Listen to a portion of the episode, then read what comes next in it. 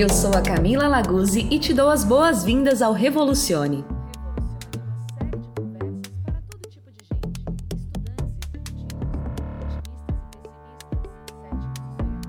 Para discutirmos possíveis soluções e caminhos na busca por respostas aos desafios encontrados na construção do futuro que queremos. Mais do que respostas prontas, buscamos novos questionamentos e reflexões para levar a discussão adiante. Esse projeto é uma realização da Lagrácia, Consultoria de Comunicação, em parceria com a Unibis Cultural. Cocriação e inovação foram os temas do nosso último Revolucione de 2019, que contou com as participações de Joy Baena, sócia fundadora da Lagrácia, Júlia Mello, diretora do Instituto Amani, Reane Lisboa, diretora de Inovação e Design no Grupo Telos, e Luiz Serafim, head de marca e digital da 3M. Como discussão central, o questionamento sobre como podemos unir forças, indivíduos, empresas, governo e demais organizações da sociedade civil para, mais do que pensar em novos produtos e ganhos financeiros, usar a inovação para gerar impacto e enfrentar os problemas que nos afligem, de maneira individual e coletiva. Se você já nos acompanha, sabe que a cocriação é marca registrada dos próprios encontros do Revolucione. Em todos os eventos, com a participação das pessoas presentes, público e convidados, é o pensamento coletivo que direciona nossas discussões. E dessa vez, não foi diferente. Assim, ainda que não fosse esse o foco, surgiram temas como propósito e equilíbrio entre realização pessoal e vida financeira. E aí nos questionamos: será que a inovação, então, não surge como um caminho para a busca do tal do propósito e da realização? Fica como reflexão, uma das muitas que resultaram desta edição. Bom, antes de você seguir para a parte principal do podcast, um pequeno aviso. Tivemos problemas na captação do áudio da mesa de som, precisando contar apenas com o áudio direto das câmeras que registraram o encontro, perdendo bastante em qualidade. Ainda assim, preferimos manter a publicação, por entender que o acesso ao conteúdo é o que mais importa. De todo modo, pedimos desculpas pelo inconveniente. E aí, vamos nessa?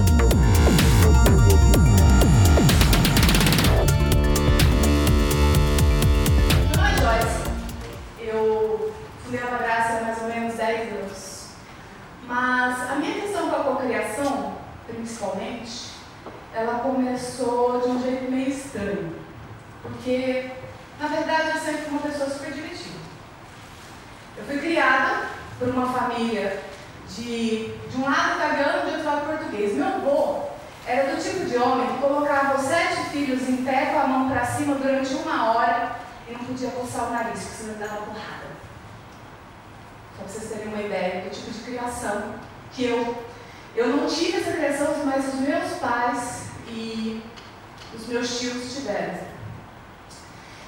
E com isso, o que aconteceu comigo? Eu me tornei uma pessoa extremamente perfeccionista para ficar invisível. Então, durante muito tempo, eu fazia tudo o que todo mundo me pedia. Quando eu comecei a trabalhar, eu era extremamente perfeccionista. Se você pedisse para eu trabalhar das 9 da manhã às 3 da manhã, sem parar, sem respirar, sem ir no banheiro, comendo pizza em cima da mesa, eu fazia. Só que isso me trouxe uma úlcera aos 26 anos. Isso fez com que eu engordasse 20 quilos. Isso fez com que eu não visse a minha filha no momento em que ela teve condição de ir para uma creche, até no momento em que ela fez 7 anos de idade. Eu comecei a mudar essa história dentro de mim quando algumas coisas começaram a acontecer. Uma, das coisas que aconteceu foi quando, aos 7 anos de idade, a minha filha fez xixi na minha frente com medo de mim. Aí eu achei que tinha um problema. E por que eu estou trazendo essa história?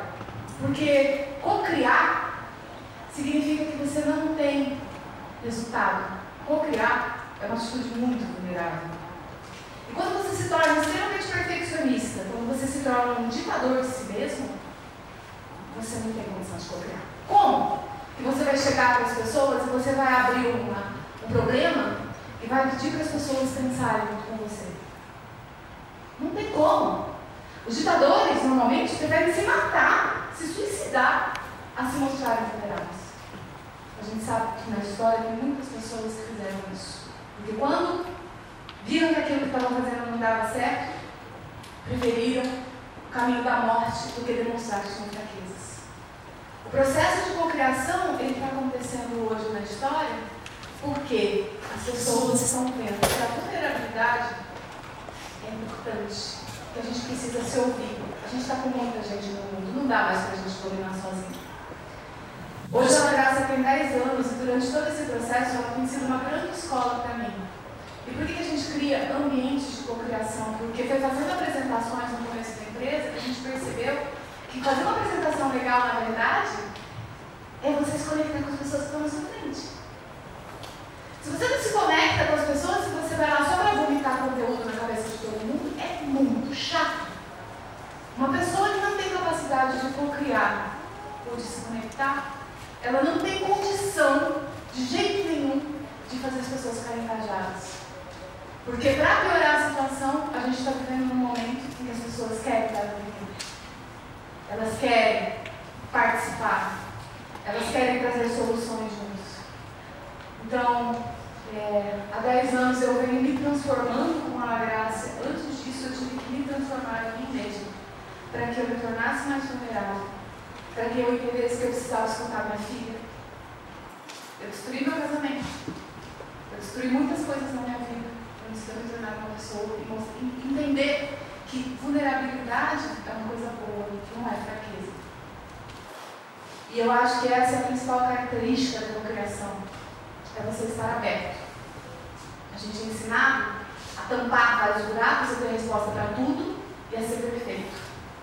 Mas a grande verdade é que se a gente entender que nós somos cheios de buracos e que a gente pode pedir para as pessoas ajudarem a preencher esses buracos e a gente precisa esvaziar e abrir o tempo inteiro, se a gente fosse ensinar isso desde o início, com certeza, nós seríamos mais felizes. Porque a gente iria se ajudar mais e aprender a pedir ajuda. Eu sou a Joyce, eu posso trazer vários casos de cocriação para vocês posso trazer coisas que já aconteceram com nossos clientes. Também posso trazer umas histórias bizarras tá bom? Eu vou convidar agora, da ordem alfabética, a Júlia, para falar o que eu tenho comigo. Boa noite. Boa noite. Joia, obrigada por ter compartilhado esse Muito, interessante, muito, muito poderoso essa fala. Obrigada. Bom, meu nome é Júlia, muito conhecida como Juju. como fui chamada aqui, é Ju, Juju, Júlia, que eu vi que o importante é me chamar. Então, primeiro queria agradecer pelo convite. Muito obrigada pelo convite. Muito feliz de estar aqui com vocês. Bom, deixa eu só falar rapidamente quem sou eu, né? É, eu sou atualmente, sou o que faço, né? Sou várias coisas, mas eu sou principalmente, eu sou uma pessoa muito relacionada com o que eu faço no meu dia a dia, que tem a ver com o meu trabalho é, que, ele é, que ele é relacionado com a inovação social. Eu sou diretora nacional aqui do Instituto Amani, Amani Institute, que é uma organização global, é, a gente trabalha com desenvolvimento de carreiras na área social, é, que é um processo extremamente vulnerável, criativo e co-criativo e várias outras coisas aí. Inclusive, ele é todos os dias, erros e acertos acontecem todos os dias dentro do Amani, então realmente é um tema que me, me apaixona muito, cheio de medos, né? Como a vulnerabilidade também traz um pouco disso, mas também é o que nos move, então, não só eu, mas também é, todos os dias lá na Casa Mãe, aqui pertinho da Luz. Bom, eu pessoalmente sou de Belo Horizonte, é, formei em comunicação também, eu preciso falar que todo mundo aqui é da, da área de comunicação relações públicas especificamente, mas eu sempre fui alucinada por educação. Sempre. Então, quando eu fui a minha vez de famoso vestibular, acredito que grande maioria que passou por aquele momento, o que vou fazer no vestibular? Eu fui pela máxima de pegar aquela lista e falar não, os primeiros não, né? Não, não, não, não, não, não, não. Ah, esse aqui talvez. É, quando eu falava de educação, me apontavam para pedagogia, mas eu falava, hum, exatamente isso, aquela confusão. Acabei indo para a comunicação, que acho que também vão concordar comigo, porque acredito que a comunicação está em tudo. Então, eu tinha certeza que eu ia aprender coisas que eu poderia levar para a educação. Não era tão consciente né, naquele momento, mas hoje eu posso explicar um pouco melhor. É, estudei na PUC Minas, mas sempre voluntariei com a organização. Uma organização global é, que trabalha com educação para a paz, para crianças e jovens. Então, desde sempre estive envolvida com isso. Desde os 11 anos de idade, na verdade, porque antes de ser voluntária trabalhando, recebia também essa experiência, tanto no Brasil quanto fora. Então, fui muito privilegiada pelos meus pais. Eu acho também que era um escape deles nas férias, de mandar tanto eu quanto meu irmão para esses encontros que a gente chamava de acampamento. Mas isso fala muito quem eu sou e as escolhas que tomei e por quem, inclusive, hoje estou na liderança do Instituto Amani. Com muito orgulho e com muito amor eu falo que isso sou eu também, que é o que eu faço atualmente. Então, de lá para cá, muitas coisas aconteceram. Eu trabalhei dois anos com treinamento de professores em reservas ambientais no Amazonas, especificamente no estado do Amazonas. Finalizei com a publicação, de um livro com atividades amazônicas para escolas muito seriadas, que são as escolas que, na verdade, lá é um pouco exagerado, tem, tipo, desde bebê até 18 anos de idade, diante de um professor que nem sempre teve a formação. Então, foi um processo bastante criativo de como criar atividades para que, na verdade, experiências transformadoras essas, essas crianças poderiam ter acesso ali dentro. Né? Então, foi principalmente muito transformador para mim estar lá, entendi vários limites pessoais, inclusive, sobre aonde eu quero ir, é, aonde, até onde eu posso ir e aonde eu quero ir, né? que eu descobri que não era necessariamente na ponta da educação rural. Então foi todo uma, uma autodescoberta para onde no mundo da educação que eu queria ir.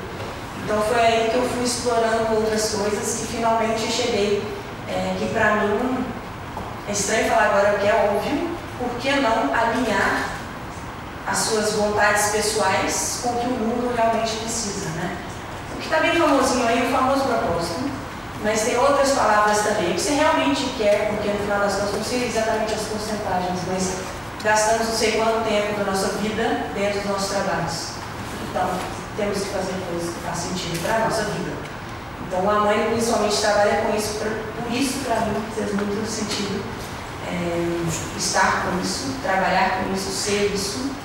Então, desde 2015, depois disso teve, tem uma história, mas não vou roubar muito tempo, mas eu fui morar no Quênia, morei no Quênia um tempo, volto, é meu segundo país, volto para lá sempre, é, e voltei para cá para cofundar o Instituto no Brasil. Em 2015 eu vim para cá, não 2014, 15 que é aí que tudo começou. Então a gente trouxe um programa internacional, temos um programa nacional e estamos aí em processo de cocriações com, com, com organizações de outros lugares para a gente levar formações de impacto social para descentralizar um pouco de São Paulo é, e das grandes capitais.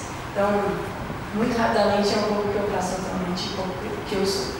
Pessoal, muito prazer em conhecer vocês. Obrigado pelo convite junto com vocês, histórias mega interessantes, falar um tema apaixonante, né, que é educação e inovação. Eu, se lembrar dos tempos mais remotos, eu sempre fui um apaixonado por criatividade, por conhecimento, né, por curiosidade pelo mundo, que faz parte da, do comportamento criativo e inovador. E talvez tenha, provável tenha aí uma cartada genética aí que a gente tenha algumas coisas, mas também tem muita coisa externa que vai te ajudando, te estimulando. Então, eu vivi como o Paulo Lima da Lista Trick falou, sou igual ele, da família classe média letrada, onde avós trabalhavam como agricultores, os pais tiveram mais chance. Eu já nasci bem, fui em escolas legais e tinha muitos tipos, né? Tinha na minha casa, tinha uma biblioteca que eu lembro, e exemplo do meu pai, ela lia muito, eu comecei lá, Souto da Juventude, Da Juventude, Enciclopédia Britânica, grandes personagens da história, eu gostava daquilo e muito estímulo né, para conhecimento, para além de tudo, essa história é multipotencialista, a história de Tocosu. Minha primeira irmã era mais velha, ela já estava acabando a escola quando tinha uns 10 anos, e tinha lá o livro Antologia Poética da Literatura Brasileira. Ela queria jogar o livro fora e eu pegava e roubava, com 10 anos, decorava o Gonçalves Dias, o Gil Vicente, achava massa, gostava. Tinha um piano em casa, minha irmã estudava, conservatório, autodidata, e ela já ouviu tirando a música da novela, 72, que eu tirava. E fui tirando, virei um pianista de jazz mais ou menos, ali, né, esforçado, tive minhas bandinhas e tal. Então esse estímulo, um ambiente com pessoas tal, que vão te abrindo um multi-repertório, que é muito importante se a gente quer ser criativo e inovador. Né? E um esti uns estímulos de esforço, é, eu me lembro de algumas figuras. Uma professora, quando estava na segunda série, tinha oito anos, ela mandou fazer uma redação sobre pássaros. E eu fui lá e fiz uma poesia. Fui o único aluno da classe que uma poesia. Provavelmente porque eu estava lendo antologia poética, achando legal, tal, eu não entendia talvez muita coisa, mas fiz, fiz uma poesia. A professora foi lá e, e ela enalteceu tanto a coisa, assim, achou o máximo, se emocionou e leu para todo mundo e falou para todos os professores. Eu falei, cara, isso é legal, eu fiz uma coisa que estava fim, que era diferente, eu usei, puta, que reconhecimento legal, que sentimento bacana. E a mesma coisa quando eu ia em casa, tocava piano, fazia uma musiquinha, aí alguém falava lá na festa, toca aí no piano, Du. Eu ia lá, tocava, puta, todo mundo achava o máximo, talvez gentilmente, não, mas enfim, legal, aí as coisas, pô, é a capital de Burkina Faso, não é do que, né? Vai ser mais fácil. É, Tugalã, cara, nossa, então eu falei, cara, aprender coisas muito diferentes, que as na média as pessoas não estão ligando, fazer coisas como tocar piano, compor uma música, quando pede para fazer uma redação, você faz uma poesia, é legal e tem essa repercussão, isso certamente na minha formação e nesse estilo. Isso é tão importante o nosso papel com, com os outros, né, na sociedade, porque uma coisa que você fala faz uma diferença grande. E eu fui tocando minha vida apaixonado por esse processo, meu brilho. Aí, assim, a gente entrou na escola, aí vem essa história das redes, né, da importância da coletiva. Eu falei várias coisas individuais. Sabe? Aí, o, o, inovador é sempre inquieto, né? sempre conformado que quer fazer diferença com alguma coisa. E a gente foi lá, queria estudar no ponto seguro, vai falindo. Onde nós que a gente queria mudar, tal. Muito sério, muito formal, muito quadro. A gente foi lá e montou um grêmio estudantil. Só que é só possível com a turma da classe, a classe mais nova, assim, fundando, montando um grêmio estudantil. E conseguimos fazer as coisinhas lá. Lançamos um jornalzinho subversivo, os patrões da né? Fazia evento, fazia competição esportiva, fazia festival. A gente produziu em rede, só possível, porque a turma curtiu e queria se transformar para fazer. Eu entrei na ECA, não publicitários, eu entrei na Escola de Comunicações e Artes. Muita coisa legal, adorei estudar lá, mas chegou lá também muito carente, muita coisa carente, conectada da realidade do mercado, etc. A gente foi lá e resolveu montar uma empresa junto. Falou, tem uma opção, fazer eleição para o diretório acadêmico, jamais a gente vai né? também não era o negócio. Fazer protesto na frente da reitoria, que é para tudo, que não era nessa praia. Pô, cara, vamos a gente tentar fazer uma coisa diferente. Montar uma empresa júnior, talvez a primeira de comunicação, né? Na, na época no Brasil. E começamos a fazer um monte de coisa. Então, fazer evento, até hoje tem um café acadêmico. Pô, já que a gente vai fazer evento, começar a fazer gente de fora, vamos fazer um formato, não palestra, vamos fazer um formato informal, inspirado na academia francesa, dizem, né? É francês do café, sabe? Puta, legal, tem até hoje, fez diferente. As primeiras Macintoshes, as primeiras impressoras coloridas que a faculdade nunca tinha visto, pô, foi empresa A gente começou a fazer, lembra, inovação e impactar também. É rede, com propósito, com sentido, trabalhando junto e traz um resultado. E aí, a parte atual, né? Eu, a parte atual já tem mil anos. Fui procurar emprego, saí da faculdade, aí eu entrei na 3M no programa de trainees. A 3M é uma referência até hoje histórica lá de inovação, cultura de inovação. Eu não sabia nada, não sabia também fazer post-it, não sabia nada. Hoje dá para saber, dá para a gente entrar lá nos Kaufmanns, nessas coisas, saber como é que foi. Naquela época, então foi. Só que eu entendi porque eles escolheram. Eu tenho um match cultural muito grande, né? valores, formas de atuar, de colaborar, de ética. Então, por isso que eu estou lá até hoje. Lá tem uma, uma cultura que realmente é exemplar. O traço mais forte da cultura da 3M, que é muito importante para qualquer organização inovadora, é a cultura de colaboração. Lá é eu me dou, eu não protejo meu conhecimento, eu não, eu sou, como ser humano, todos nós somos ambiciosos, vaidosos em níveis, mas lá a gente quer ganhar em time, mais que tudo a gente valoriza o time, a gente ensina, dedica horas para compartilhar, ah, esse é o segredo da empresa que começou fazendo lixa tem 50 mil itens que vocês nem imaginam, tem todo um post-it, né? E assim vai. Essa vez. Então lá eu tenho uma série de, de, experiências de projetos que eu fui praticando e sempre de rede. Então assim, é grande, mas muitas vezes é como se fosse uma configuração de startups. Para a gente pegar um projeto que é muito legal, mas para ele amplificar, para ele causar impacto, só em rede. Só a gente fazer conexão com vários parceiros para que aquele negócio atinja mais gente ou produza alguma, alguma transformação. Eu estou lá, hoje eu sou o cara de transformação digital, de e-commerce, de marca, tem um monte de história para contar para vocês, de comunicação interna, de inovação, de projetos culturais, projetos pessoais, que a gente usa essa, essa coisa do sentido, né, do pensamento diferente, do propósito, eles falam, mas muito com esse efeito de redes para o mundo. Obrigada, Luiz. Agora, nossa última painelista, Reane. Boa noite, gente. É, obrigada. Tá com torcida organizada, é, né? É. A caravana de veio, veio de. Grupo delas. Bom, é, acho que tive empatia com a sua fala. É, sou baiana, venho de uma região bem machista, assim, de natureza. E eu acho que eu já nasci com uma sensibilidade assim, como a flor, a flor da pele. Assim. E eu via o mundo para mim muito, muito diferente de tudo que era apresentado. Estudei em, escolas é, de feira, muito conservadoras, assim, num ambiente muito fechado.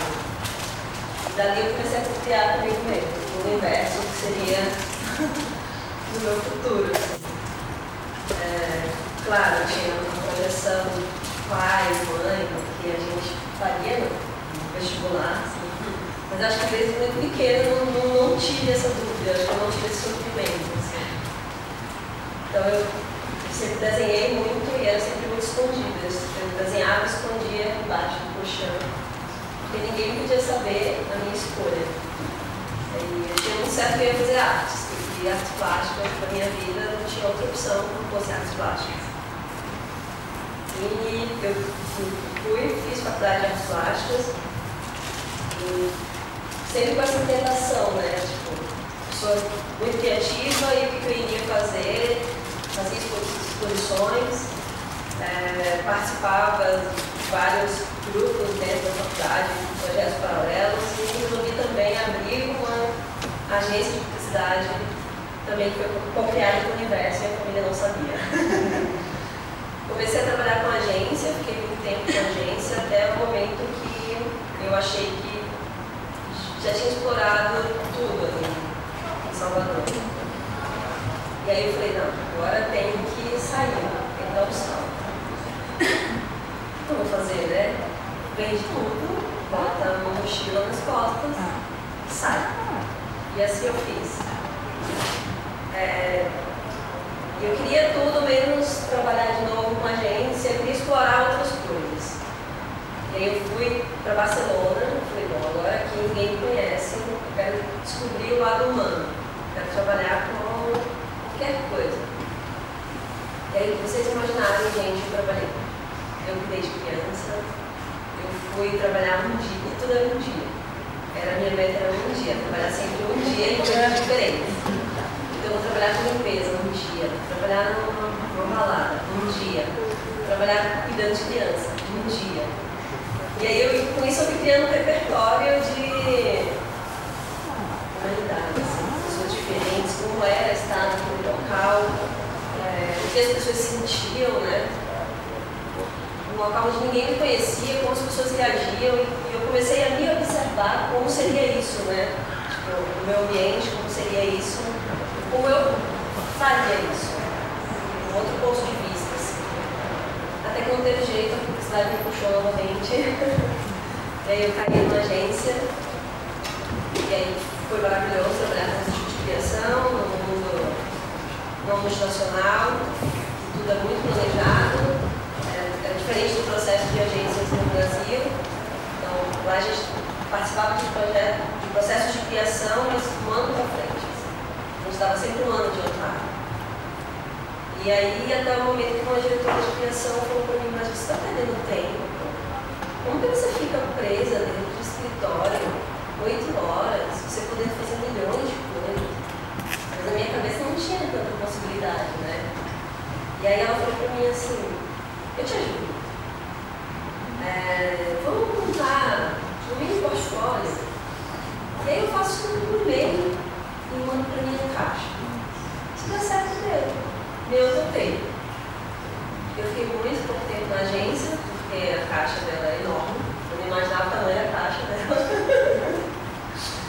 e aí eu falo que ela foi um anjo que me deu a possibilidade de ficar mais livre ainda trabalhando com criação, mas dentro de casa, com mochila nas costas, viajando. Até o momento minha vida se transformou eu resolvi voltar para o Brasil, mas de novo eu tinha um objetivo.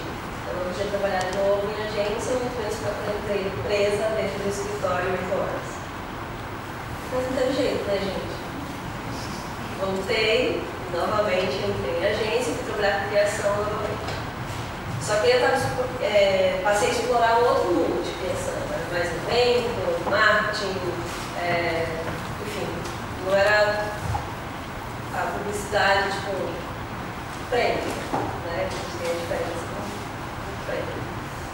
Foi muito interessante também, mas também chegou um momento que eu tive filhos e aí eu tive aqui um momento de opa, e agora?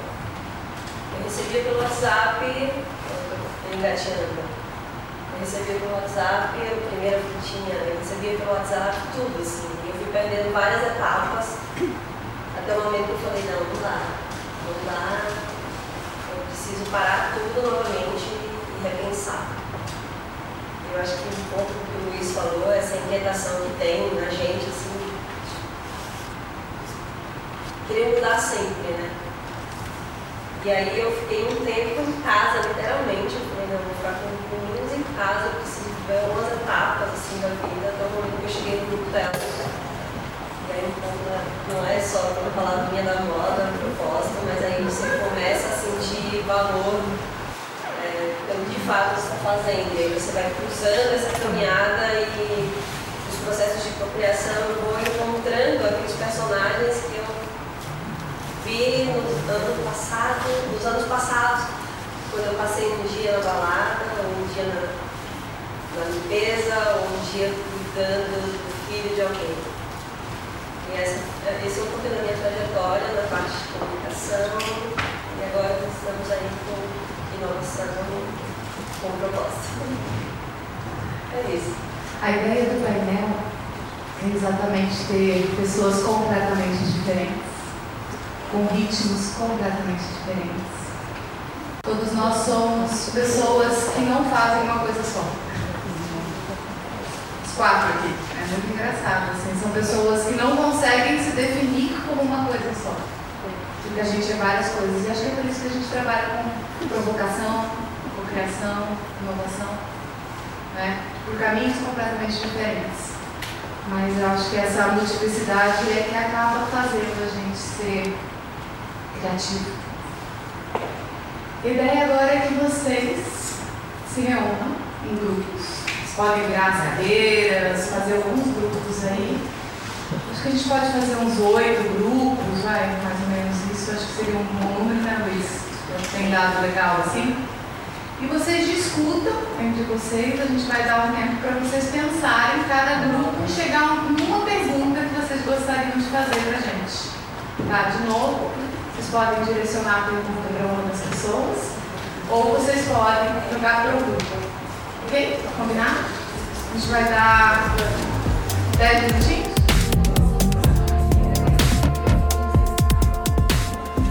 Uma pergunta que saiu daqui foi meio que é, as minhas inspirações pessoais com as institucionais, assim, como que a gente consegue ponderar se é realmente uma balança, se é como a gente chega nas pessoas que realmente conseguem mudar esse, essa visão que a gente tem hoje, sabe? E outra é, é, um dos comentários que a galera fez aqui é venda de valor dentro da, da instituição, né? Então como a gente consegue inovar, mesmo a gente às vezes tendo alguns paradigmas, assim, né? não concordando 100%, mas concordando que, que é uma empresa bacana, que é uma empresa que tem que crescer. E eu acho que eu queria direcionar mais para o Luiz, para que eu acho que é um pouco nessa pegada. Você, por exemplo, o exemplo da 3M, que, que vende materiais, né? Então, como vocês lidam, por exemplo, lógico a gente não quer trazer mais plástico para o meio ambiente, então como, a gente, como você lida com isso, de você ter que produzir mais, mais materiais, só que ao mesmo tempo você tem que evitar isso para o bem do planeta, sabe?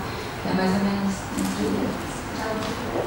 É, eu sempre brinco lá na empresa com as pessoas que estudam o ponto de equilíbrio. A gente precisa achar esse ponto de equilíbrio.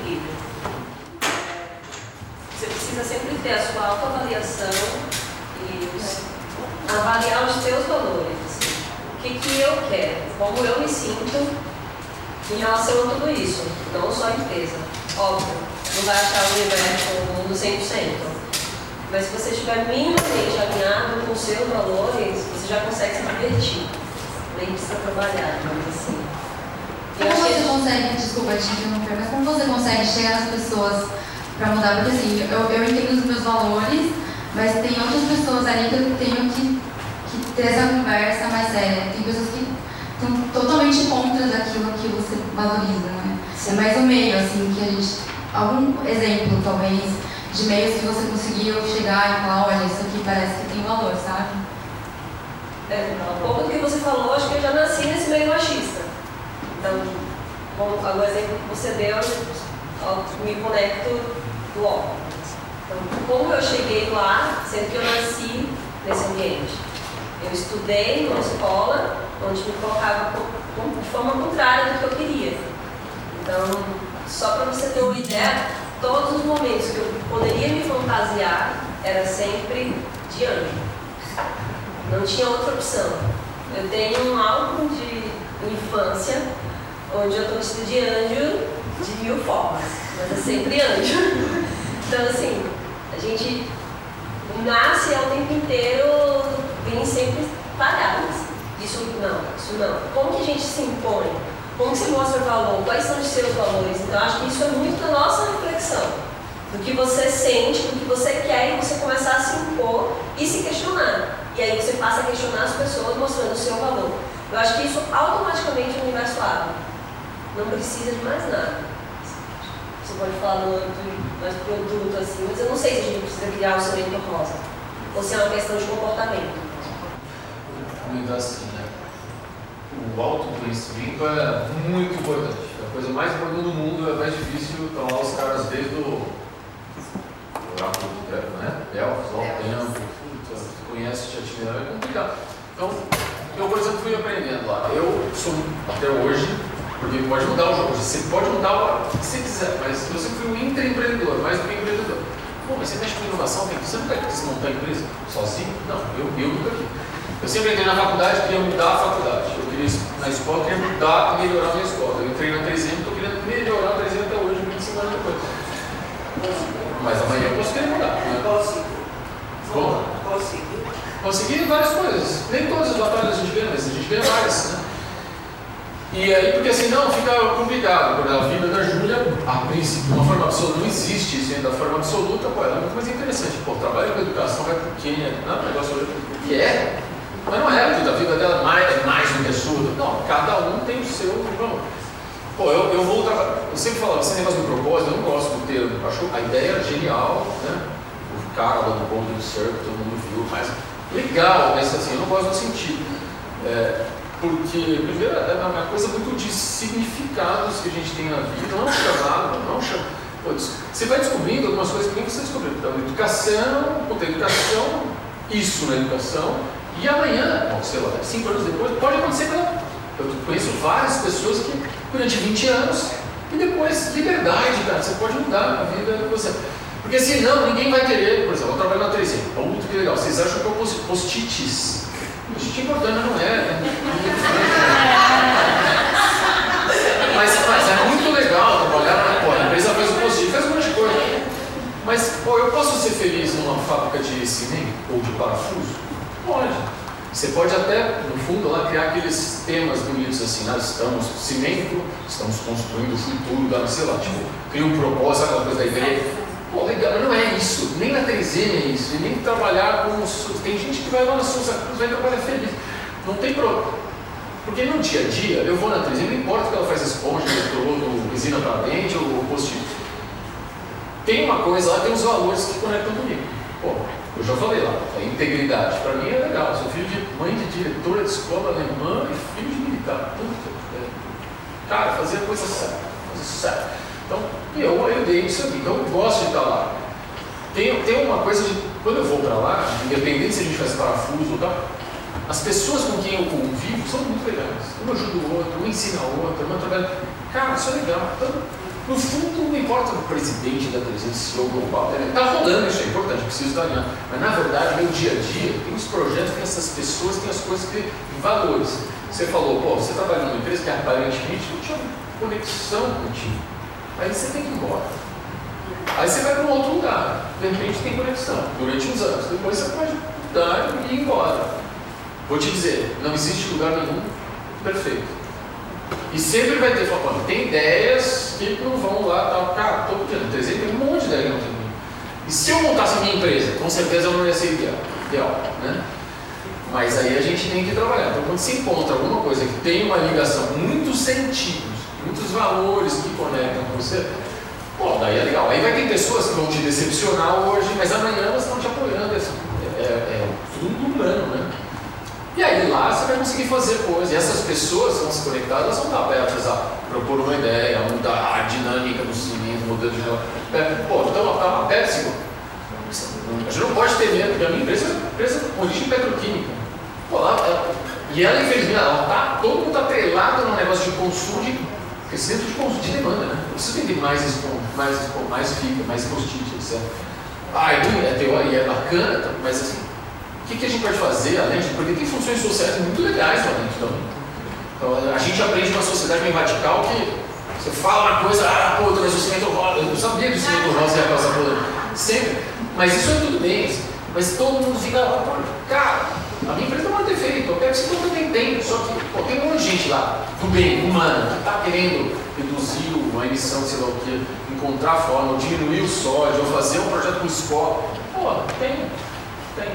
E aí, quando se encontra isso, indica essa energia lá e vai ser feliz. Queria complementar que eu, eu, quando eu saí de agência de propaganda, eu saí muito por causa disso. Porque no final eu olhava para uma agência que vendia cerveja e que eu pensava, caramba, tipo, estou aqui trabalhando das nove da manhã às três da manhã para no final vender cerveja. Daí eu lembro tinha uma mulher que fazia massagem na agência e ela falava assim, não, mas você está empregando um monte de gente. Mas isso não me conformava. Então, é isso que o Luiz falou, né? De, existe um conformismo que é interno nosso, que é das escolhas que a gente faz e que tem a ver com você, não tem a ver com você, você consegue conviver com isso? Ponto assim, se a gente não se escuta, a gente acaba ficando doente. E aí eu resolvi fazer alguma coisa que tinha mais a ver com o meu propósito, né? Que é trabalhar com comunicação, levar inovação no sentido de fazer as pessoas conversarem mais e tudo mais.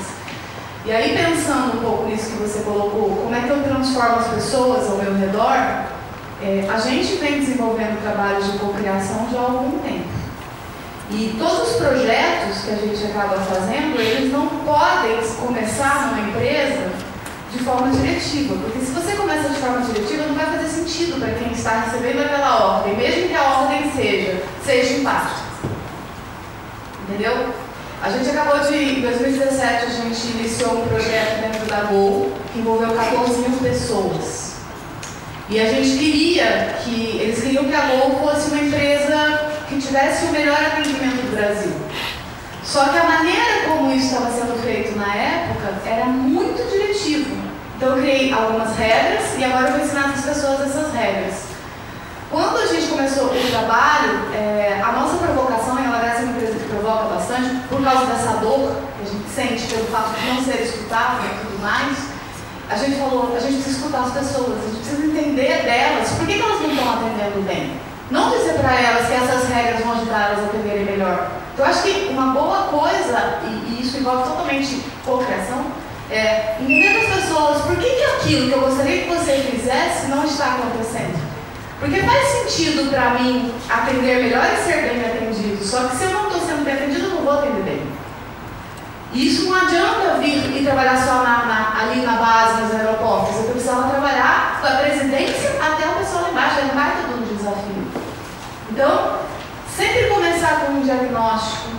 Sempre entender das pessoas por que elas não estão fazendo aquilo que você gostaria que elas fizessem. Ser, ser gentil nessas perguntas. Entender de fato qual é a dor que está acontecendo ali. E a gente fez isso, a gente fez um baita diagnóstico. E aí a gente descobriu que, na verdade, todas as pessoas ali estavam precisando de empatia.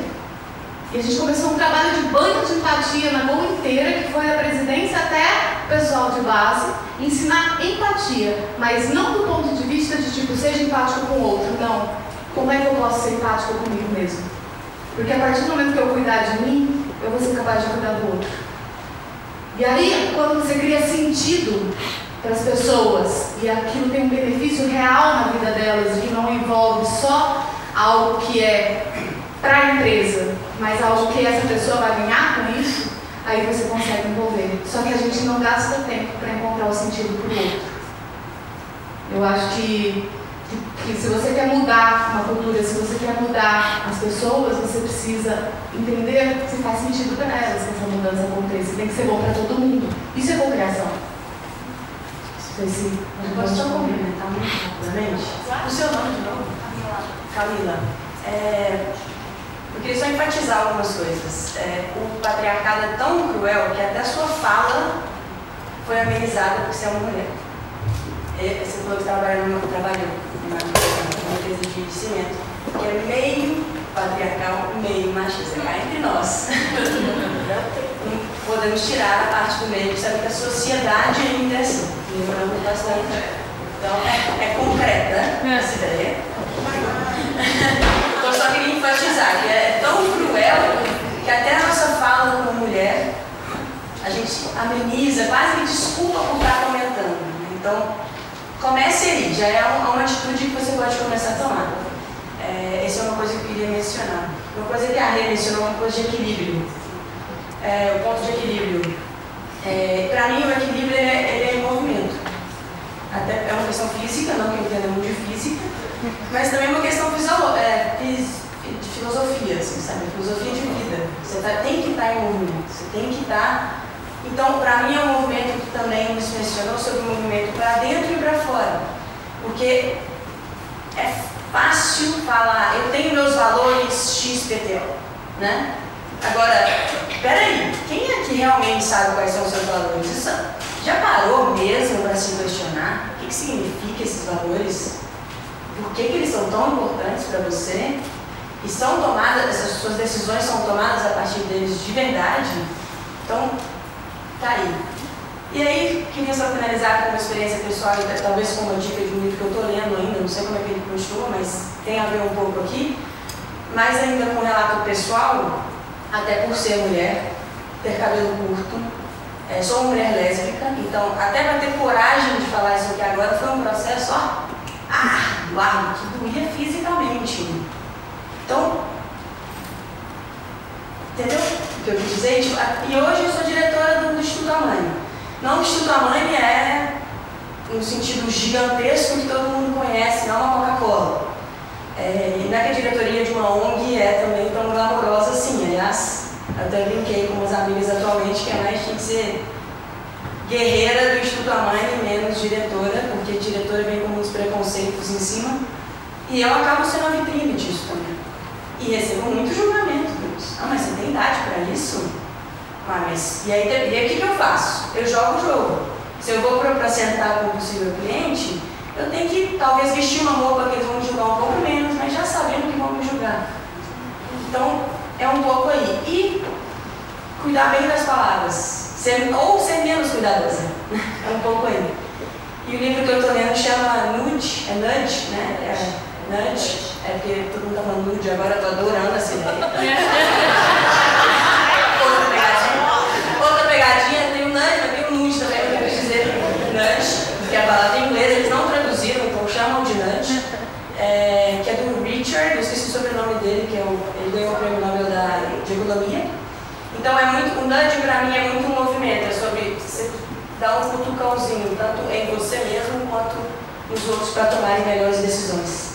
Então, eu queria te dar um cutucãozinho para você tomar menos cuidado com as suas palavras e ser mais realista com você mesmo.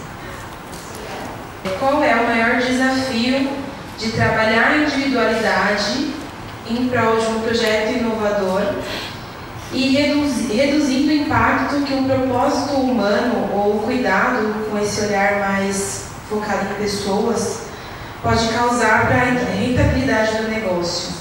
Eu acho que o maior desafio, enquanto indivíduo, dentro do processo de cocriação, né, eu tenho estudado bastante sobre isso, é você aprender a lidar com o seu lado controlador.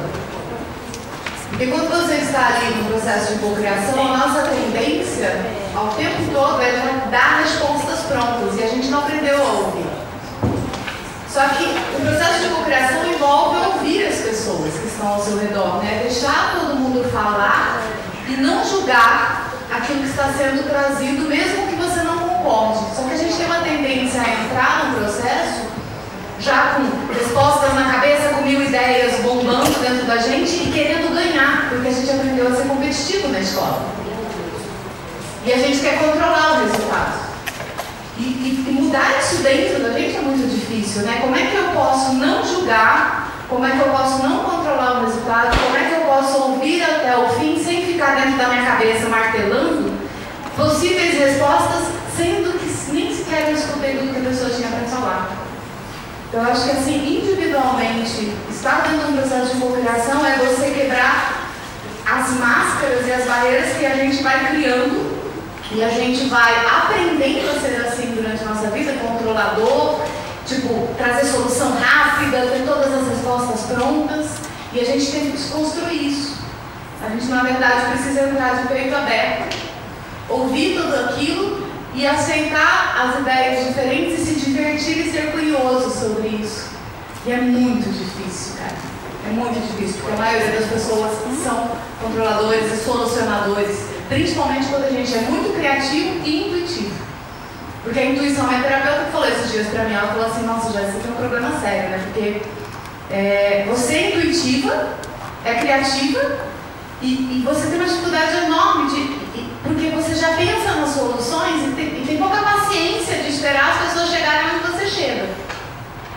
Então é, é, é, um trabalho muito gigante, sabe? De, essa coisa de você ter que lidar com a intuição, ter que lidar com a criatividade, ter que lidar com a solução e ao mesmo tempo estar ali aberto a fazer todo mundo chegar junto. Eu acho que isso tem a ver com o desafio pessoal. Vocês querem comentar alguma coisa? Eu acho que quando a gente está também no processo de cocriação é, e a gente aprende a praticar um pouco a escuta, essas coisas vão acalmando um pouco, um pouco, né? Assim, o sentimento da gente, aí a gente começa a criar em cima de outras criações. E quando você para para pensar na inovação, tem um gráficozinho, né, tecnicamente possível, financeiramente viável, pensando no usuário, é aí que explode a inovação, digamos assim. Mas quando você está nessa prática diária, todo dia criar, criar, criar, criar, é, é humano você olhar sabe, e ficar ali se controlando. A gente precisa se controlar, porque nem sempre a gente também tem, tem a certeza, porque a gente também pode errar, né? Somos humanos. Então, quando você aprende a praticar a escuta, por mais que você já esteja naquele processo, você já saiba talvez a resposta, você precisa se controlar para ouvir as outras pessoas e um pouco confiar no processo, né? Então, Aí só depois a gente para para falar um pouquinho, assim. Porque senão a gente sai, é, é intuitivo, assim, você sai errado, assim. Eu, eu preciso me controlar muito. Eu preciso me controlar muito. Eu sou um pouco ansiosa também, então tipo, eu já trabalho com criação já tem um tempão, então quando eu vejo alguma coisa já é meio que automático, a cabeça já vai meio que formatando algumas coisas assim, sabe? Então, se controlar para não falar mesmo. E aí o pessoal às vezes fala, fala, depois eu falo, depois eu falo. então acho que é uma prática também, da gente ficar, aprender a, a escutar mais. Posso dar? vou deixar o culto o propósito para ti. Não, roda a pressão aqui. Não, experiência assim, lá, lá na 300 tem um cara famoso lá, que era o guru histórico nosso lá, eu, A história da tolerância ao erro, que a gente usa para lá, está muito lá dentro da 3M. E, e, originalmente, porque o conceito de, de, errar na inovação é muito mais recente. O conceito lá atrás, que o, que o cara deu origem da 3M, era, era tolerância ao erro, porque ele falava assim: uma empresa inovadora, tenho que descentralizar, não posso centralizar em pessoas. E, e, quando você é um líder de um processo de pessoas, e é muito difícil, porque em geral a história, cara, eu tenho que ser infalível, eu tenho que ser perfeito, tenho todas as respostas, o que nunca foi verdade. É que hoje, pessoas, famoso sites fala assim, ah, cara, é legal ser vulnerável. Que bom, e putz, a gente nunca soube todas as respostas. Mas lá fala assim, então, eu quando, quando descentralizo e encorajo você da minha equipe, ou você, a tomarem decisões, a chance de ser aquilo que eu, que era o cara, pensava, é grande. E é, é um desenvolvimento enorme quando você é líder aí, para conseguir achar a chave no carro para a pessoa. Hoje, por exemplo, no carro ninguém quer né? Mas, mas é isso, pô, e você vai lá e tal, só, e, e várias vezes, então você fala, cara, faz aí, bora num stand para fazer a feira. O cara fala, ah, não, não tinha que ser assim, assim. E isso é um estigma de todo mundo, né? Grande para os líderes sempre foi assim, tinha que dar resposta, tinha que fazer um papel social né, das respostas. Poder. Poder? Poder. Modelo. Modelo, cara. Mas o poder tem que não tem, né?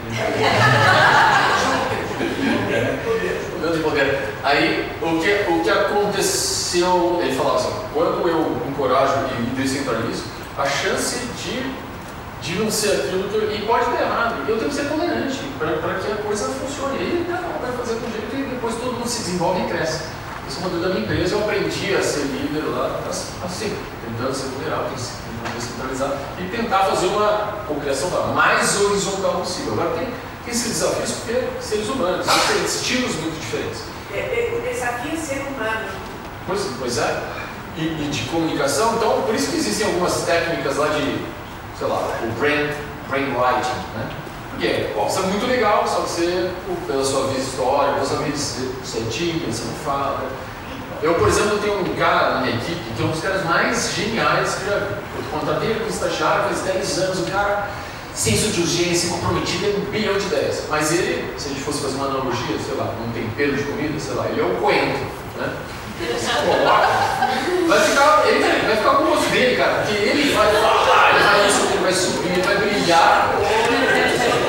Isso é então você precisa daí ter um jeito, além de fazer mil feedbacks a vida inteira, cara, cara, vê a tua colega do lado, você tentou no lugar dela, você falou na hora, assim, as pessoas têm que ir amadurecendo e ganhando lá. E tem que ter alguns orquestradores, a própria equipe meio que orquestrando. Cara, Agora vai você, fala lá.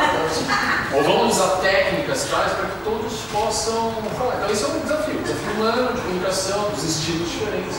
É, bom, foi um pouco de expressão aí, mas eu vou puxar um pouco a sardinha para. Cadê? Ah, é, um pouco a sardinha para o que a gente faz no Amani, porque a gente justamente trabalha com isso, sobre esse equilíbrio, é, que é o movimento. Então tem muito a ver com a resposta anterior, na verdade, que é esse movimento. Então, todo o trabalho que a gente faz, que é um processo de transformação, processo educacional, né, de aprender algo e transformar algo, é, tem sempre um trabalho que no currículo a gente chama de jornada interior, mas tem muito a ver com inteligência emocional, todas essas outras palavras que estão falando por aí, mas esse saber os seus valores, então ter ele como parte das questões das tomadas de decisões, no trabalho e fora dele. Né? E aí tem outro que é mais, que, eu, que eu falo é daqui para dentro daqui para fora, né? Então mais ferramental, metodológico, de rede. Então é aí que a gente trabalha mais com inovação social. Então como você consegue criar é, produtos ou processos ou serviços que transformem uma realidade, seja ela gigantesca ou do seu bairro, tá? Tudo bem. Mas que isso tenha um pouco do seu coentro, um pedacinho aí do seu, do seu tempero, seja lá qual for, seja ele com muita personalidade como um coentro ou um salzinho, tá bom. Entendeu? Então é um pouco essa ideia. Então tem também tanto a crueldade do patriarcado, mas tem a crueldade do capitalismo também. Né? No final das contas tem é o boleto dos Estados Unidos e vai chegar, tem jeito. É, ainda mais em São Paulo, você vai nos produtos, muito caro. Então tem que saber entender, tudo é para ontem, né? Sobre qual, quais são os seus limites. E, e na a gente trabalha muito, tem a famosa zona de conforto e a zona de pânico também é bem famosa. Então a gente gosta de trabalhar na zona de alongamento, que a gente chama. Então é, espera até onde eu vou me conhecendo e me acrescentando nas minhas tomadas de decisões e até onde as minhas tomadas de decisões podem chegar. Aqui eu posso tomar decisão hoje, né? Então é muito isso e nem sempre, aliás, nunca é confortável, mas vale a pena. Então essa, essa questão, essa palavra é linda, né? Vulnerabilidade, empatia, você fala uau, mas é muito difícil. É tipo muito difícil. Para mim a melhor analogia é, é uma academia dos músculos internos. É a mesma lógica do músculo. Se você não movimentar, se você não se colocar em situações vulneráveis, você não vai chegar lá. Se você não se questionar todos os dias, quais são os meus valores? Quais são os meus valores? Peraí, hoje é liberdade, o meu sempre é liberdade, né? Liberdade, tarará, sempre na minha cabeça isso que é. Esse nunca muda no meu caso, mas às vezes, igual que deu um exemplo, às vezes dentro da educação, daqui a pouco eu vou querer outra coisa. Mas eu preciso estar me questionando, senão eu entro na inércia. Já fiz trabalho nas minhas contas, eu vou entrar na inércia. Mas o meu eu ainda faz parte das minhas tomadas de decisão. Então, se eu quiser trabalhar com TI, eu vou trabalhar com TI. Ponto. Então, é, é manter você no seu dia a dia. Parece fácil, mas não é tanto assim. Parece também um processo infinito, né? É infinito, é de todos os dias. O que eu gosto de falar é não é fácil, mas é simples. Porque você, você se tem, ninguém mais tem. Você tem que ter esse, esse processo de se acessar. Ele é simples, mas você tem que exercitá-lo, porque não é fácil. Tem um ponto que eu queria trazer só para fechar, que você falou da questão financeira, né? Porque a criação obviamente demora mais. E às vezes você tem o, como é que é o pânico aí? O alongamento, a zona de pânico. Zona de pânico. Quando você está na zona de pânico, você fala, ah, vou botar a galera para cocriar, né? Às vezes é mais fácil você pensar numa solução sozinho e, e aí jogar com ela abaixo. Só que o que eu tenho visto nas empresas é que quando você não cocria, quando você não coloca as pessoas para pensar junto, é, e uma pessoa toma uma decisão, às vezes muito rápida, por quê? Porque tem uma pressão atrás financeira e às vezes é, eu perco justamente o que o Luiz acabou de falar, que é a possibilidade de enxergar os possíveis erros no caminho. Porque a cocriação, o que ela faz?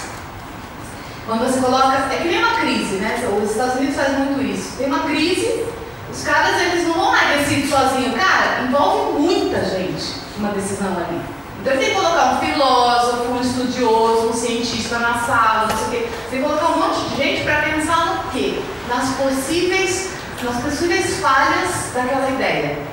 Isso é que é o grande barato da criação, é você entender todos os gaps do caminho. Porque muita gente pensando junto, não pode ser também uma galera, mas algo, sei lá, é, o ideal assim, que você coloca, vai, cinco, seis, sete pessoas, mas pessoas-chave. Porque essas pessoas elas vão trazer buracos que você não está vendo, porque você não consegue enxergar tudo sozinho, você não tem uma realidade absoluta. Quanto mais gente tem pensando, mais elas conseguem enxergar os problemas. E aí quando você traz as pessoas para pensar junto, essas pessoas já viram engajadas na coisa acontecer. Então se você pensa num projeto e você não envolve a diretoria, por exemplo, a chance daquilo chegar e ser barrado lá na frente é muito maior do que se você tiver alguém pensando junto desde o início. Minha filha está fazendo e é muito legal porque esses dias ela chegou para mim e falou assim: Ah, mãe, eu tô. É, eu conheci um projeto de urbanismo da Prefeitura de São Paulo que eles, antes, eles iam lá, montavam uma praça, colocavam, na, colocava a praça para a população, o que, acontecia? No dia seguinte a praça estava toda depredada. E aí, eles começaram a fazer o processo de cocriação. Então, eles chamam a comunidade, mostram o terreno, falam: Ó, oh, gente, é, isso aqui é um terreno, a gente quer fazer alguma coisa para vocês. Aí a comunidade coloca alguns integrantes ali, eles decidem se vai ser um parque, se vai ser um negócio de skate, se vai ser uma praça, se vai ser um pomar. A própria população decide. E aí eles já se engajam a escolher tudo da praça e depois eles já definem quem vai cuidar da praça. Aí a praça não, não, ninguém depreda a praça. Por quê? Porque vocês são donos da situação. Então, acho que assim, a grande questão é: vale a pena, de fato, tomar uma decisão e jogar a ela abaixo? Depois, o tanto que você ter que gastar para engajar as pessoas naquela ideia e a chance daquela ideia não dar certo é muito maior do que se você gastar um tempinho antes e validar essa ideia com a gente e enxergar os possíveis problemas no caminho. Obrigada. Alguém quer complementar alguma coisa disso? Eu acho que as pessoas terminam se sentindo parte daquilo, né? Elas enxergam o valor e aí tudo muda. E eu acho que quando, na, na procriação, quando as pessoas, como serem humanas, começam a tentar defender, às vezes, até o seu ponto de vista, é quando esses gaps vão se abrindo. E aí a mágica acontece.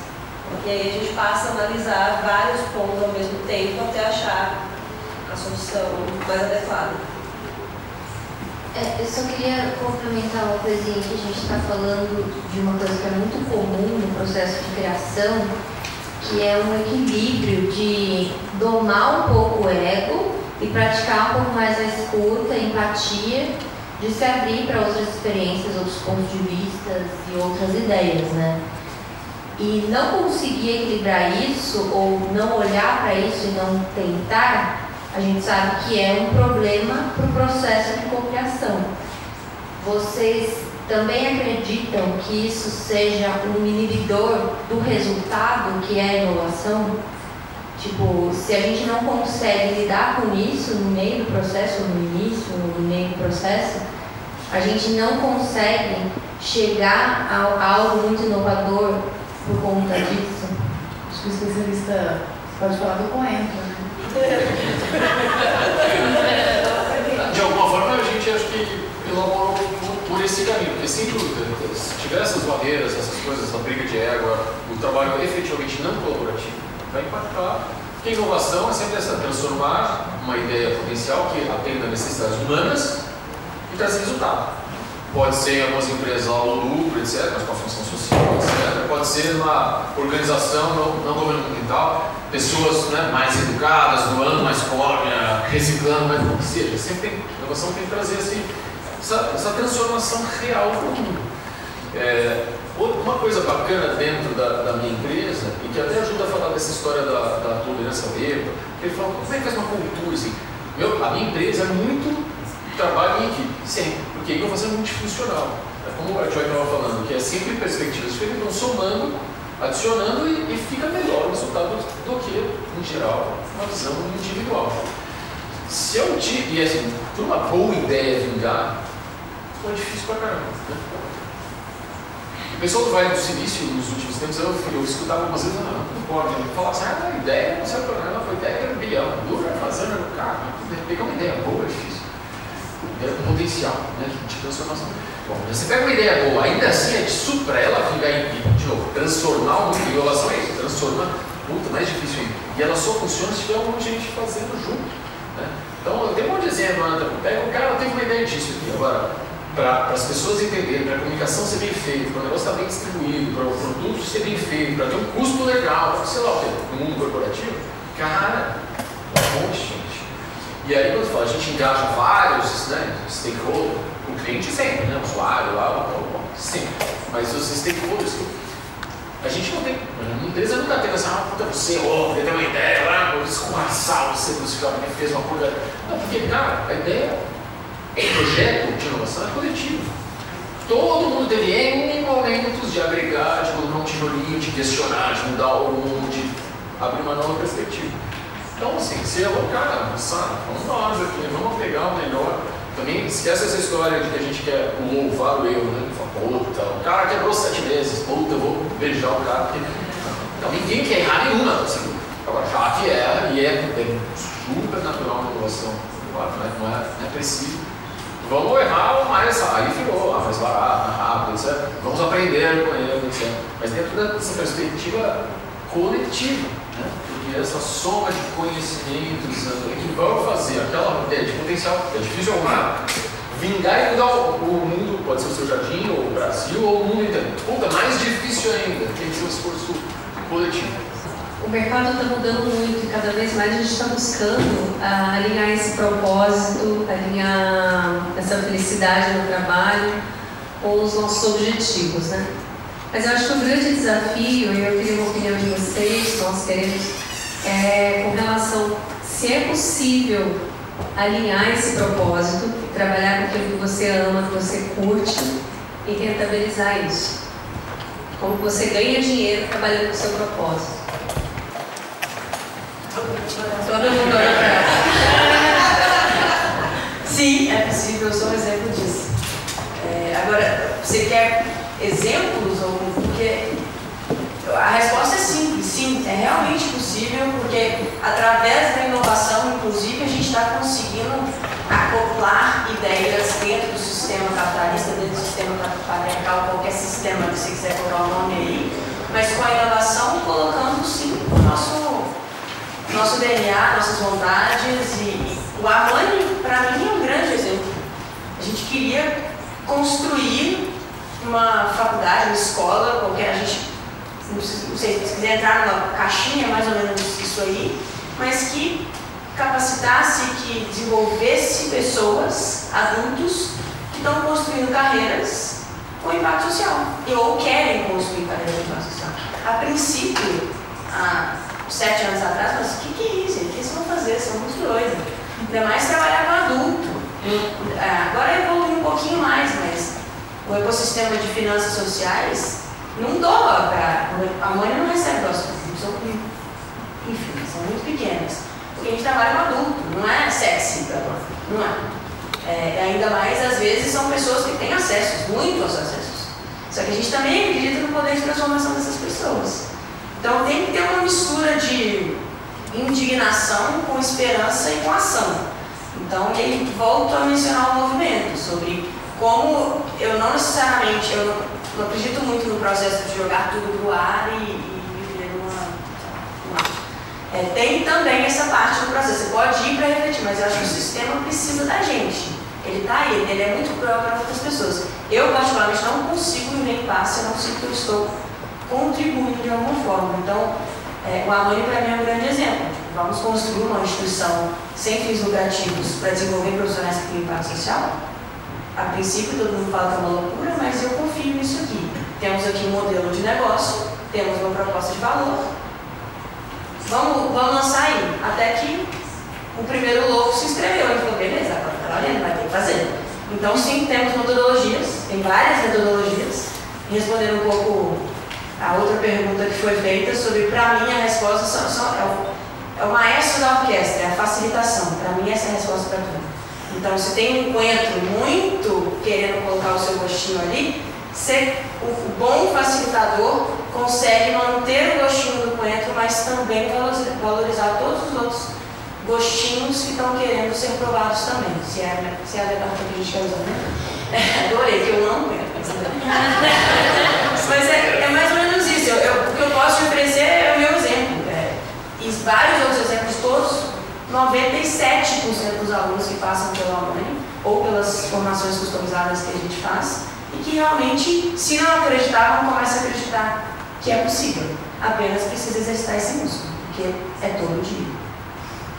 É, eu acho que tem uma coisa de muita coragem, né? Primeiro, coragem de você olhar para você e entender o que, que te faz feliz.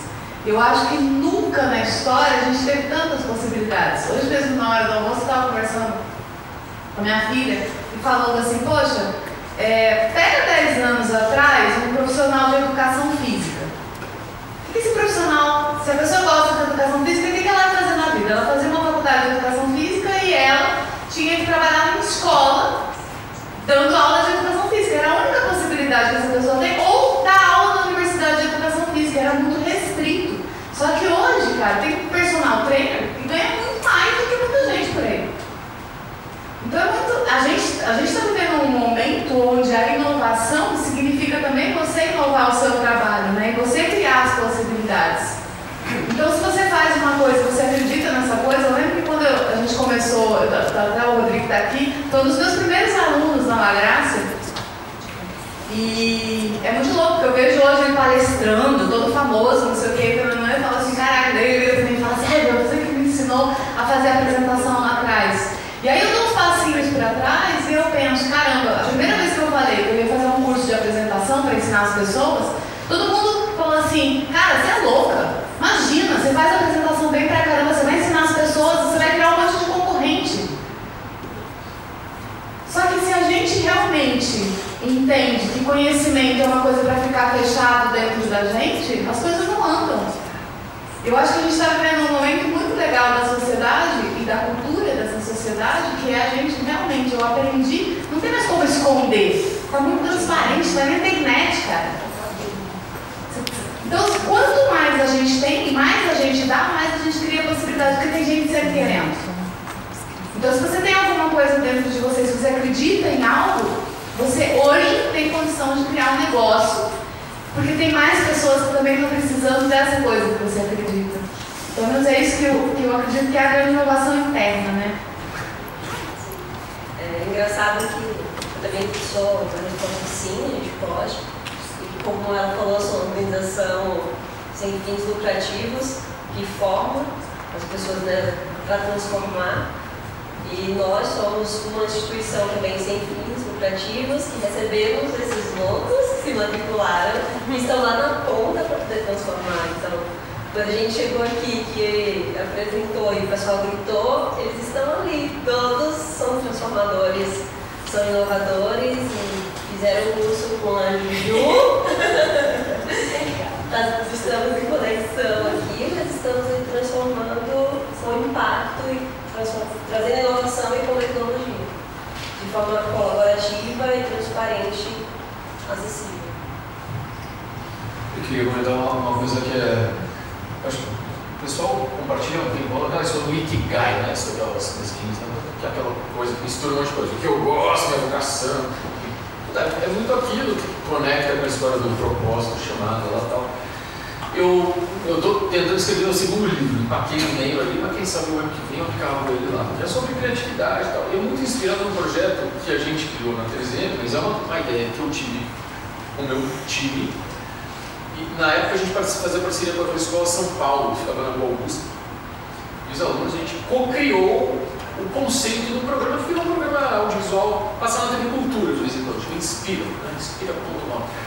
Esse projeto, a ideia que eu, que eu tinha e que o pessoal foi, foi é, ajudando a construir, a ideia é que todo mundo que está lá e fala, né, é o arquiteto, é a costureira, é a fashionista, sei lá, uma, uma mulher de gastronomia, todos, o empreendedor social, é porque em algum momento os caras acharam aquilo que o cara curtia, que é de volta de novo a história do autoconhecimento.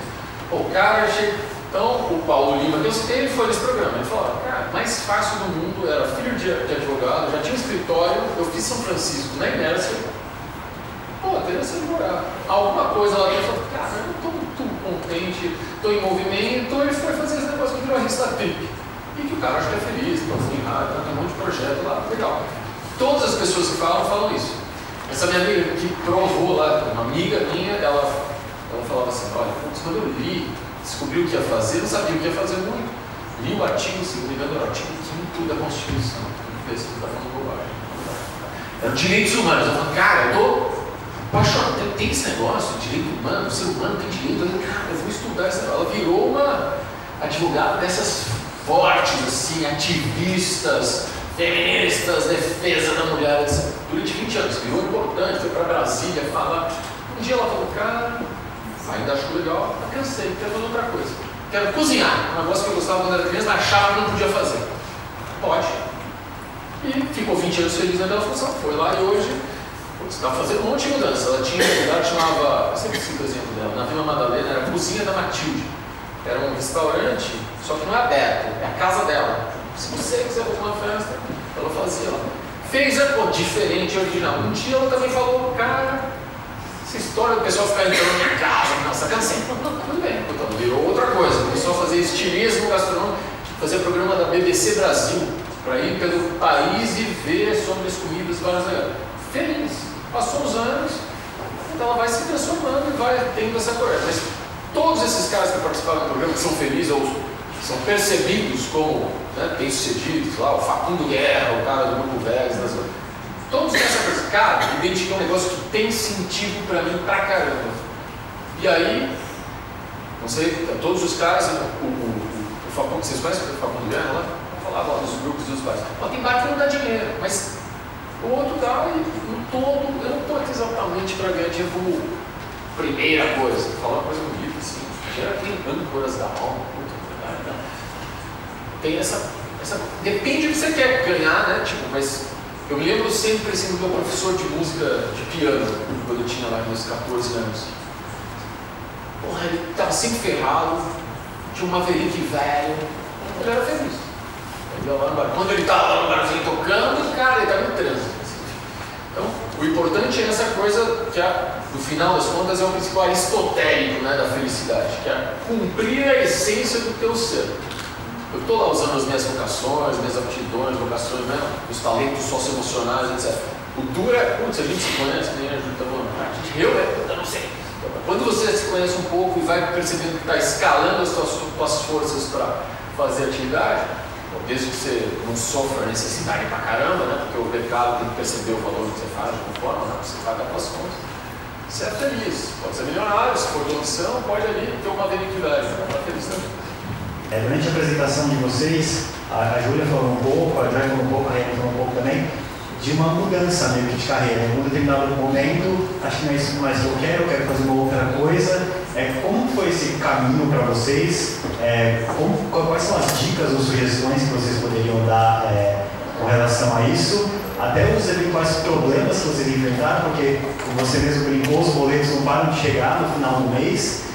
E muitas vezes a gente até tem um desejo, um sonho de tentar se conectar mais com valores e coisas que a gente acreditem, mas como talvez fazer isso sem, ao mesmo tempo, de repente precisar jogar tudo pro alto e soltar tudo que você tem hoje e seguir para um outro lado, ou se o caminho é esse mesmo. Então seria mais ouvir de vocês. Quais são as dicas, sugestões e ferramentas que vocês utilizaram nesse processo, assim. Eu vou começar com uma fala que talvez choque um pouco, mas quando eu resolvi fazer essa mudança, eu abri a minha casa para doação eu morava de aluguel e fui morar de favor na casa de um amigo meu. Eu falei, agora eu preciso entrar no casulo, eu preciso me entender. Isso já não fazia mais sentido para mim, eu já não enxergava mais valor daquilo, eu não achava que fazia diferença mais. É, um pouco do que a gente falou, a gente, a gente muda. Então, meus valores também foram mudando. O que eu queria também mudou. E eu já não estava mais fazendo bem para mim. Então, esse processo, eu, meus filhos na época tinham 3 para 4 anos, eu tive que sentar para conversar com eles e falar assim, olha só, vão entrar pessoas em casa e vão levar o seu berço, seus brinquedos, mas a gente vai mudar a vida, tá? A gente vai fazer tudo diferente agora, vocês topam. E ok. Eles sofreram pouquinho, da criança para entender as coisinhas deles, o quarto deles, a casa deles estava sendo desfeita, foi um processo.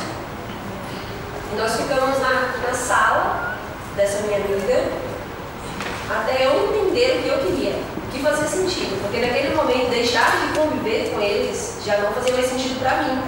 E eu sabia que naquele momento eles não estavam percebendo isso, mas quando eles ficassem maiores, eles iam perceber e provavelmente eles iam me cobrar. Então eu precisei parar, então foi bem radical. É, minha família foi contra, as pessoas falaram, você vai para e os meninos, e as crianças, como é que eu vou fazer? E a gente era por telefone, minha família não mora aqui, eu não tenho família aqui em São Paulo. Era só tipo, calma, vai dar certo, calma. E minha mãe, né, mais preocupada, assim, até com os netos. E eu ficava calma até entender. Então, tipo, a questão do valor do boleto que chega, ele chega. Mas eu estou trabalhando para pagar o boleto.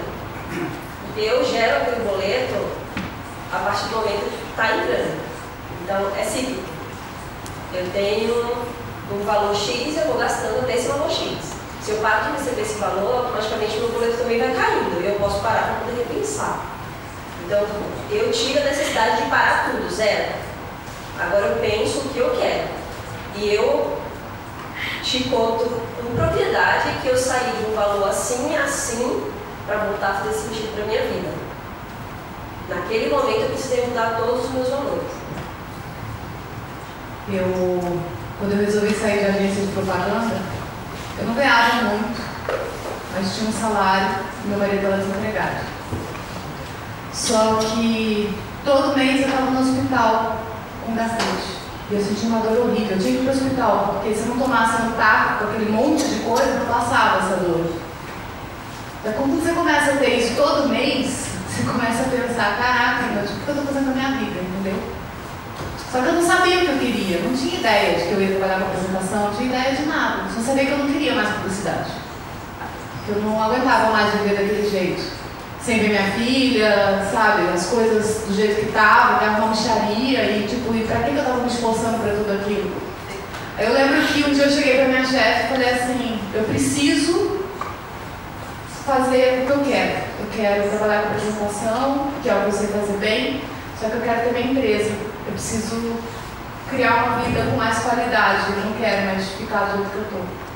Nesse processo eu já estava fazendo terapia, eu já estava. Eu tinha um centro espírita que me segurou muito na frente da agência, que eu comecei a ir lá e, e aquilo me ajudava a ter forças dentro de mim, sabe? Para, sei lá, acreditar em Deus, né? Alguma coisa assim. E eu lembro que minha chefe falou assim, ah, tá bom, você pode sair. Só que assim, meu, pra quem ganha três contos por mês, entendeu? Você sair e arrumar, ia ter como outro emprego, outro emprego. Que eu estava sete anos na agência, eu queria receber meu fundo de garantia. E ela falou não podia. Então ela não ia me demitir. Cara, eu tive várias reuniões, eu não desisti. Eu lembro que eu fui pra casa, chorei pra caramba quando ela falou que ela não ia me demitir. Mas eu não desisti. Na segunda-feira eu cheguei lá e falei assim, com quem eu tenho que falar para conseguir isso? E eu fui até o fim. E quando eu consegui ser demitida, eu me organizei, eu fiquei seis meses em casa, vivendo desse fundo de garantia e do seguro-desemprego, tudo bonitinho, né? Mas eu tive que ter várias conversas com vários diretores da agência para conseguir ser demitido. E eu me organizei nesses seis meses para viver com o mínimo possível para eu conseguir organizar minha cabeça e entender se de fato, se de fato era uma empresa de apresentação que eu ia fazer, o que, eu fazia. Eu vou estudar, por exemplo, todas as empresas que tinham no exterior e que trabalhavam com isso, para ver o que tinha a ver com o meu propósito.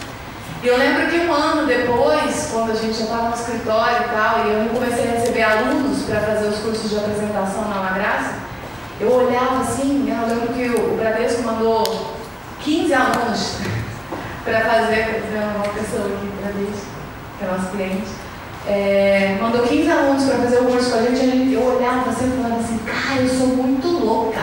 Eu criei um curso da minha cabeça de design de apresentação baseado no que eu penso. Eu não tenho informação nenhuma, nunca fiz faculdade disso. Tipo, uma coisa que eu na minha cabeça e esse pessoal está pagando para fazer.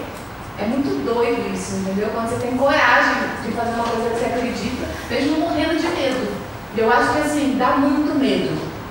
Eu acho que esse é o grande. a coisa que trava a gente, é o medo. Mas quando, quando, quando a dor é maior que o medo, aí o medo fica menor que a dor, entendeu? Você tem que ir. Meio que isso, assim. Bom, posso só fazer um comentário? É... Eu acho que primeiro, obrigada por ter compartilhado essa história muito, muito poderosa também. É, eu acho que rede de apoio é a primeira resposta. Então, contar com essa rede de apoio e contar, ter esse exercício de vulnerabilidade para saber que você está minimamente começando a questionar, para também a rede de apoio se preparar para qualquer coisa também, chegar de paraquedas para ele. É, e outra coisa que me lembrou também, é, que mais uma vez é um movimento, gente, mas é porque atualmente eu ando conversando muito sobre isso, tem uma amiga minha que é fisioterapeuta, ela estuda os movimentos. É, e eu sou apaixonada com o corpo humano, de entender por que, que a gente está assim, assim, sabe por que, que dói aqui, por que, que. Né? Tudo, tem, tudo tem uma razão. Se você for a fundo, é, é um da parte, é muito interessante, eu adoro. E o ser humano em si, ele tem um movimento. Quando a gente está na barriga das nossas mães, a gente está assim, né? Então tem esse movimento para dentro, né? De se construir, literalmente, no caso.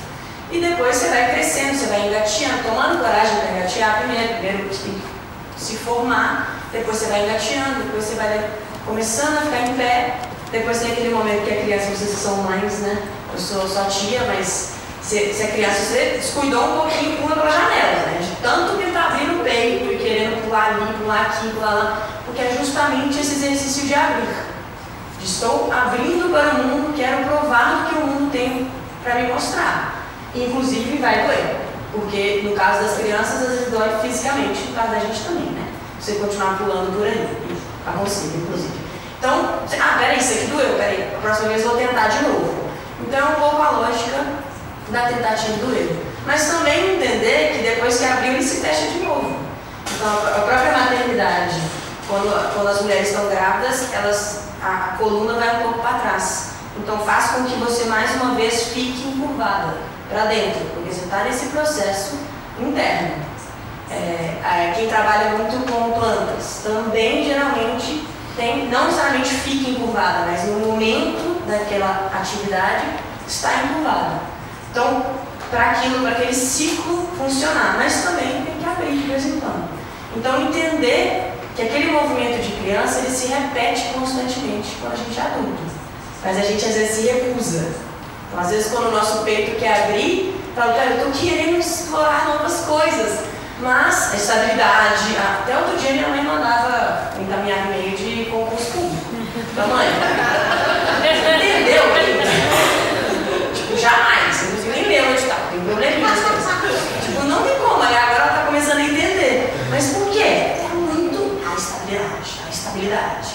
E não estou falando que é fácil, mais uma vez, nada que a gente está falando que é fácil. Nada, absolutamente nada. Então, se jogar quando não se é criança é muito difícil.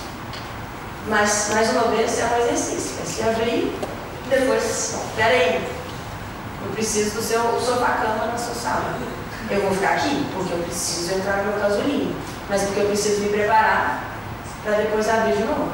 Então, se reconhecer o tempo todo, se questionar o tempo todo, para saber quando o seu peito quer abrir e quando o seu peito quer fechar. Então, e reconhecer esse movimento. É muito interessante essa questão de abrir e fechar, porque o processo de cocriação também tem a ver com isso. Né? Na verdade, é, às vezes a gente precisa desse casulinho de se fechar dentro do processo e abrir de vez em quando e fechar de novo. Então é uma, é, uma, é, uma, é um movimento que a gente faz o tempo todo, quando a gente está dentro quando a gente está dentro, tipo, mesmo quando você precisa resolver alguma coisa com a sua família. E o tempo todo a gente também está sendo atacado desse processo, né? O que você falou, é, a mãe mandar concurso público. A gente é bombardeado o tempo todo. Eu acho que, meio que fechando isso, né? Inovar dentro de nós envolve, de novo, muita coragem para você enfrentar o mundo lá fora. Porque esse processo de inovação interna, ele às vezes acontece pela dor, às vezes acontece por alguma coisa que você vê e você fala, caramba, é isso, né? Tipo, pode acontecer pela oportunidade ou pela dor. Mas ele sempre acontece por causa de algum movimento, algum conflito que mexe com você. Não tem nada de inovação que nasce sem, ser, sem ter um conflito, sem ter alguma coisa que precisa ser resolvida. Então a gente pensar muito nisso, né? Quais são os conflitos que estão mexendo comigo nesse momento para que eu precise me mexer, de fato, descobrir. E também uma outra coisa que tem a ver com a cocriação, né? Você nunca sabe o resultado. Eu nunca imaginei, e eu imagino que, nenhum de nós, quando começou a empresa, ou quando você começou como treino na 3M, você imaginava onde você fosse chegar. Nenhum de nós sabia o resultado do caminho. E a gente vai só dentro desse processo, né? Se renovando a cada tempo, abrindo e fechando. Outra pergunta? É, qual a maior dica para encarar esses medos e vulnerabilidades que uma pessoa que não tem recursos, é, é, é, como lidar com essa outra realidade, que não tem nenhum privilégio, como, como superar o medo e o que fazer assim, nesse momento de transição. Olha, porque na verdade a resposta é um pouco parecida com qualquer outra pessoa, porque na verdade esse, esse, questionamento é muito mais complexo do que necessariamente uma resposta. É um, que entra mais uma vez de todos os sistemas criados, que deu muito errado, é, que a gente precisa é, desconstruir, mas ao mesmo tempo construir, né? Que eu atualmente não vá, ah, fulano é super desconstruído, eu nossa, mas tem que, tem que construir depois de desconstruir. Né? depois fica, e aí? Fica só os pedacinhos. Né? Então, a mesma coisa para mim funciona na sociedade. A gente está num processo de desconstrução quando se trata. Eu, eu não passei pelo processo de transição de carreira, eu fui muito privilegiada também nesse aspecto, apesar das minhas histórias também de muitas dificuldades. É, mas sempre fui na direção da educação, sempre testando coisas. Então, essa dica que a gente falou sobre não ter medo de errar, apesar de que o medo vai estar sempre com você. Então, é um pouco essa lógica, o trabalho, é, é, por exemplo, o trabalho da mãe, A gente sabe, a gente nasceu sabendo que a gente estava inserindo nesses sistemas já consolidados. E a gente faz uma parte do nosso trabalho de desconstrução, mas também faz um trabalho de construção. Igual mencionei em alguma outra resposta, é, a gente trabalha com educação para adulto. Não é sexo para adoção, por exemplo. Então a gente passa muitos bens. Às vezes pessoas questionam, nossa, vocês cobram caro. Eu lógico, gente, tem que pagar um monte de coisa. Tem que pagar os funcionários, tenho que pagar a luz, eu tenho que pagar o que você está comendo. É, é, é igual Coca-Cola, é a mesma lógica. Eu não tenho a doação para conseguir ter um fôlego. Isso tem muita gente que julga, a mãe toma muita porrada. Desculpa a palavra, mas toma tapa todos os dias. Todos os dias eu falo que é uma ONG internacional, aí pronto. Nossa, então tá bem demais, tá tranquilo, tá sossegado. Não é assim. Então, é, eu acho que o Amani, com relação a, a, trabalhar com privilégios, a gente, primeiro, o que eu mais falo com a, nossa, com a minha equipe, principalmente quando eu falo minha equipe, é mais a equipe Brasil. Vamos dar os passos de acordo com as nossas pernas. Porque se eu deixar todos os corações, inclusive o meu, na mesa, a gente vai só fazer turma com 100% de bolsista. 100%. Mas a gente vive num mundo capitalista ainda. Sabe? E, e, é, ou como ressignificar o capitalismo. Não estou falando que necessariamente ele é ruim, mas atualmente ele faz muito mal para muitas pessoas. Ele é muito cruel, ele é muito desigual. Então, o que, que a gente pode fazer agora? Então, calma. Então, se a gente colocar todo o coração na mesa, não vai ter mais coração. Então, não vai ter nem os super privilegiados, o que a gente brinca e eu vou compartilhar aqui, não vai ter nem as mulheres brancas que fazem yoga todo dia para fazer os nossos cursos. Nem elas vão fazer nossos cursos. Então, como é que faz? Ah, não, então, então o que, que a gente entra em frente de buscar por doações, buscar por mais clientes por treinamentos customizados, que são quem a gente consegue cobrar para reverter em bolsa. Então, e também ao mesmo tempo, cuidar da minha equipe. Porque assim, é uma equipe desse tamanho, que demora é, o, o, processo de adaptação e treinamento na metodologia do Amani, que tem um, um caldeirão de metodologias é, para levar a inovação social, ela não é fácil necessariamente assimilar, ela é um processo constante de movimento. Então, até o facilitador, a facilitadora que entrou na equipe entender é um um e meio. Então, e aí, isso depois aí tem 15 mil demandas para a gente atender. Mas eu preciso falar não para algumas, para eu conseguir continuar rodando. Então, a sua pergunta é sistêmica mesmo. Então, e aí que entra, para mim, a, a cocriação e a colaboração que é outra palavrinha fácil de falar e difícil de fazer, porque demora e para mim a colaboração real é a diversidade em ação. E eu atualmente ando questionando muito, eu sou muito questionadora da diversidade quando eu entro em sala como essas eu questiono as diversidades não presentes, não preciso nem mencionar, vocês devem ter percebido. Então como que a gente faz para que, porque para mim cocriação só é quando essas vozes são escutadas quando uma metodologia, uma facilitação é feita, bem feita, para os coentros não tomarem conta da macarronada. É um pouco isso, sabe? e todo mundo se alimentar. Mas de verdade, porque, porque senão são poucos que vão conseguir ter um espaço nesse diálogo. São muito poucos. Mas também se a gente ficar ó, se matando, a gente também não vai avançar. Então aí é um lugar de escuta também. E são os tapas na cara que eu tomo. E aqui eu estou na frente também, não é? Eu sou, acabo ficando na vitrine. Nossa, não tenho noção de tapas na cara que eu tomo. Mesmo. É pra tipo, ah, mas você não tem, sei lá, e é cheio de dedo. Mas a gente também tem muitas coisas boas. Muitas coisas boas. Então vamos focar nisso, mas sem esquecer disso. Eu sei que a Mani em si precisa de muito mais inclusão. Mas inclusão na Mani no Brasil é uma coisa. Inclusão na Mani no Quênia é outra. Inclusão na Mani na Índia é outra é outra. Problemas de preconceito são outros. Então, quando eu falei, por exemplo, a questão de inclusão racial na mãe global, eu falei, hã? O pessoal não quer falou, não estou te entendendo. Eu falei, pois. Então vamos. Eu dei uma pequena aula, aí todo agora eu entendi. Aí a Índia falou, nossa, a gente também tem a questão de inclusão de religião. Então aí tem os ônus e bônus de ser uma organização global. Que aí que a cocriação demora. Demora. Mas na hora que acontece, é a coisa mais linda do mundo. A gente começa a entender como a gente pode aprender um com o outro, com as dores e com as fortalezas. Mas também, mais uma vez, essa é a perna que eu tenho. Esse é o passo que eu posso dar. Como que eu faço que eu possa alongar minha própria perna para também continuar dando pezinho para outras pernas, para outras pernas se alongarem. Então é um pouco essa lógica, essa é a minha realidade. Então a gente também capacita pessoas que estão mais na ponta ainda, estão trabalhando com populações muito mais vulneráveis. E essas pessoas a gente gosta muito, muito de, de capacitar elas, de colocá-las na nossa rede, dar ferramentas, metodologias, colocá-las em contato com outras empresas, outras ONGs, para que aquele impacto se multiplique. Então é através das redes que eu acho que consegue ter mais inclusão, ter mais acessos no ritmo que a gente consegue, porque mais uma vez esse auto autoconsciência é importante. É muito importante, senão a gente tropeça e tudo vai com a gente. Obrigada. Complementar? Lógico. Pode Comentou, porque eu sou um cara que, surpreendentemente, há 25 anos no lugar, né?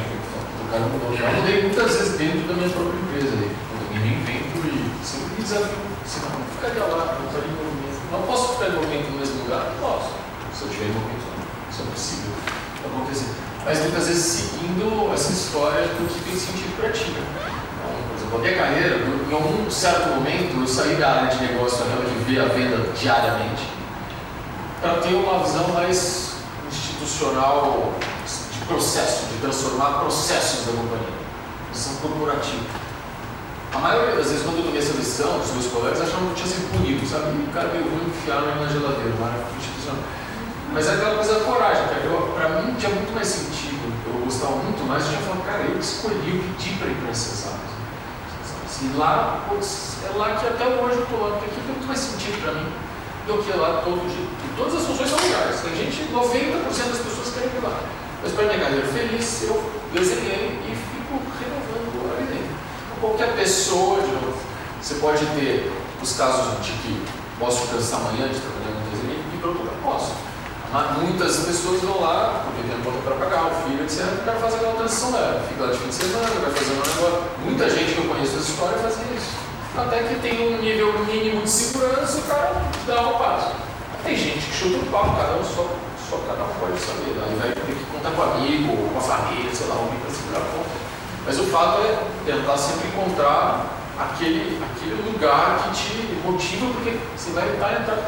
A história de falar né, da psicologia positiva, estado de flow, quando você encontrou aquele negócio, cara, massa, vai ter uma ideia, vai, vai ter energia para tentar transformar o mundo.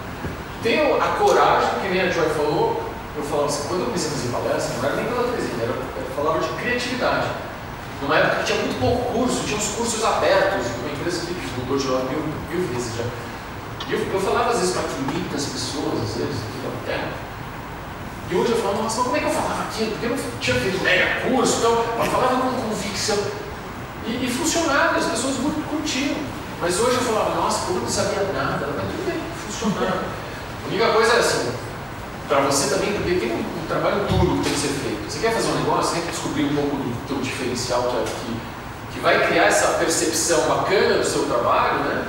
A sua, sua verdade, mas qual é a percepção que você tem? Então você tem que caminhar e, e se esforçar ali, dentro da tua limitação, do conhecimento que você tem ali hoje e tal, mas meu, joga o coração, porque se ficar de céu, vai lá falar qualquer coisa assim, que é ruim, né?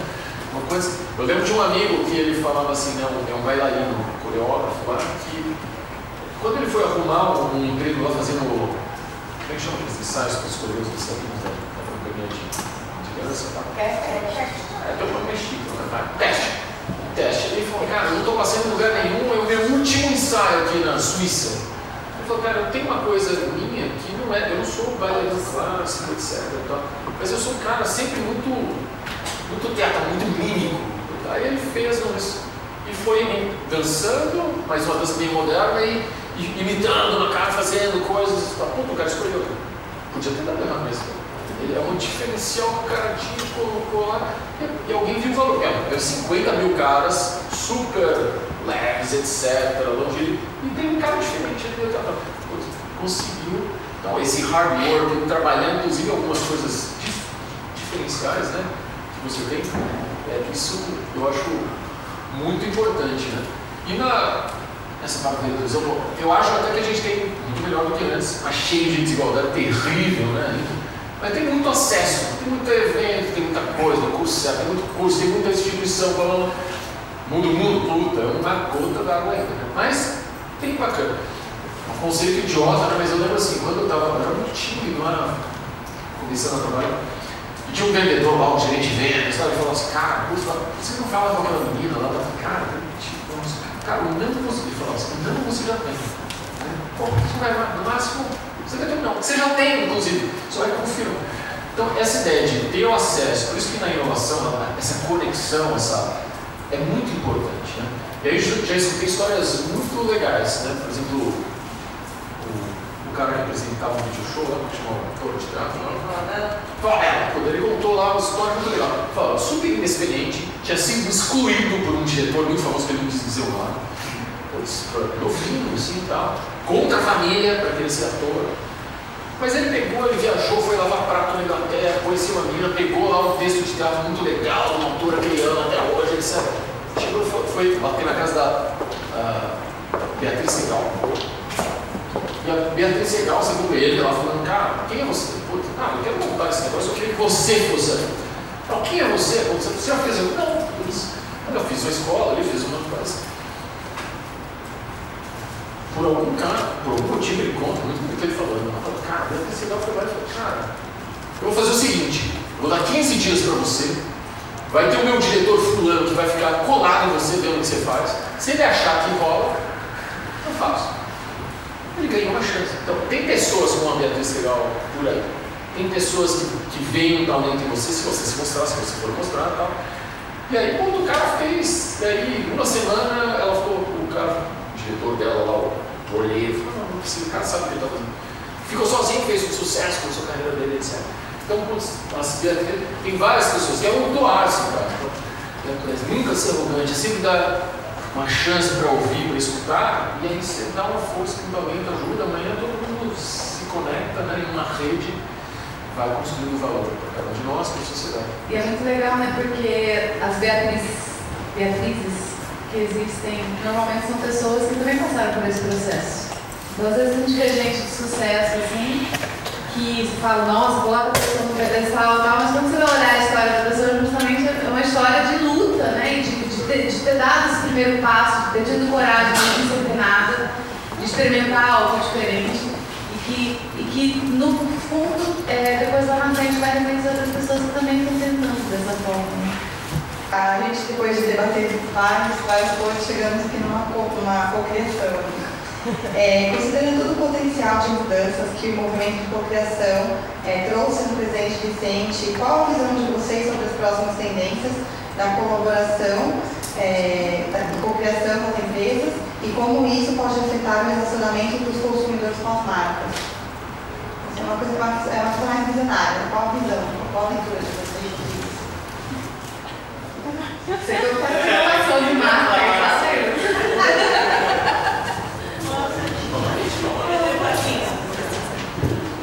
Eu acho que um pouco do resumo que a gente começou aqui a noite toda hoje estava muito centrado no humano a gente falou em autoconhecimento, em se olhar, para as ruas, a gente está falando de si o tempo inteiro. Eu acho que a gente vai precisar parar de olhar máquina, parar de pensar em inovação só como máquina e parar para olhar para o humano, voltar a olhar para a criança, para o abrir, para o fechar. Para inovar, que também não deixa de ser um ato infantil, né? que, é quem mais pratica a inovação criação. Então eu acho que a gente tem que deixar um pouco agora de ser adulto, voltar essa criança a fazer a autocrítica, se analisar para pensar no futuro. Não tem como a gente pensar qual vai ser a nova tendência, não, a gente precisa se olhar. A gente tem que contar uma velocidade de informação, de conteúdo, tem tanta coisa acontecendo que a gente não consegue mais absorver. E a gente entrou naquele modo automático. E acho que eu diria que a tendência é a gente parar para olhar para o humano novamente. É, estava pensando aqui na sua pergunta, né, que eu acho que ao olhar para o humano, a gente começa, a gente começar a mudar dentro de nós, né? Eu tenho estudado muito a Brené Brown, que é uma historiadora que estuda vulnerabilidade e vergonha, constrangimento. Adoro essa palavra que ela estuda, constrangimento, né? E ela trabalha muito a questão da felicidade E tem uma frase dela que eu amo, que é assim, a gente parou de olhar para as nossas emoções e os nossos sentimentos para parecer inteligente. Porque a gente precisava, durante muito tempo, é, acreditar que a razão iria dar as respostas. Só que não só a pesquisa da Brené, que está sendo feita há mais de 20 anos e comprova isso, Antônio Damaso, que é o cara neurocientista português que comprovou é, que o nosso cérebro, que não tem como você tomar uma decisão sem analisar um sentimento que foi gerado em função de uma experiência que você teve. Então todas as nossas decisões, primeiro a gente sente, depois a gente decide ou a gente já tem uma solução. E quanto mais a neurociência, quanto mais os estudos, quanto mais a gente percebe que todo o caminho que a gente tomou durante muito tempo de ser racional, de ser duro e tudo mais, estava errado porque não considerava nós, seres humanos, com todos os nossos buracos abertos e as nossas dificuldades, as nossas limitações, é, nos fez muito infelizes.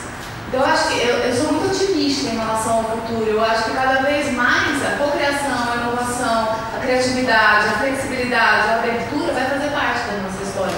Porque as máquinas estão tomando conta de tudo que é operacional. Tudo que é processo, padrão, vai ficar para as máquinas e a gente vai ter que se reinventar. Só que essa reinvenção, ela só vai acontecer se a gente se conversar. Né? Tem um livro que chama O Poder da Empatia, que é maravilhoso. Se vocês quiserem ler, gente, é sensacional. E ele fala que se a gente não aprender a ser empático, a gente não tem como sobreviver no mundo. Porque o que está acontecendo, inclusive, com as pessoas que estão tendo que sair dos seus países por causa de guerra e tudo mais, né? toda essa movimentação, se os países não receberem essas pessoas, se a gente não se olhar de fato, a gente vai acabar se matando. E esse processo está acontecendo cada vez mais rápido.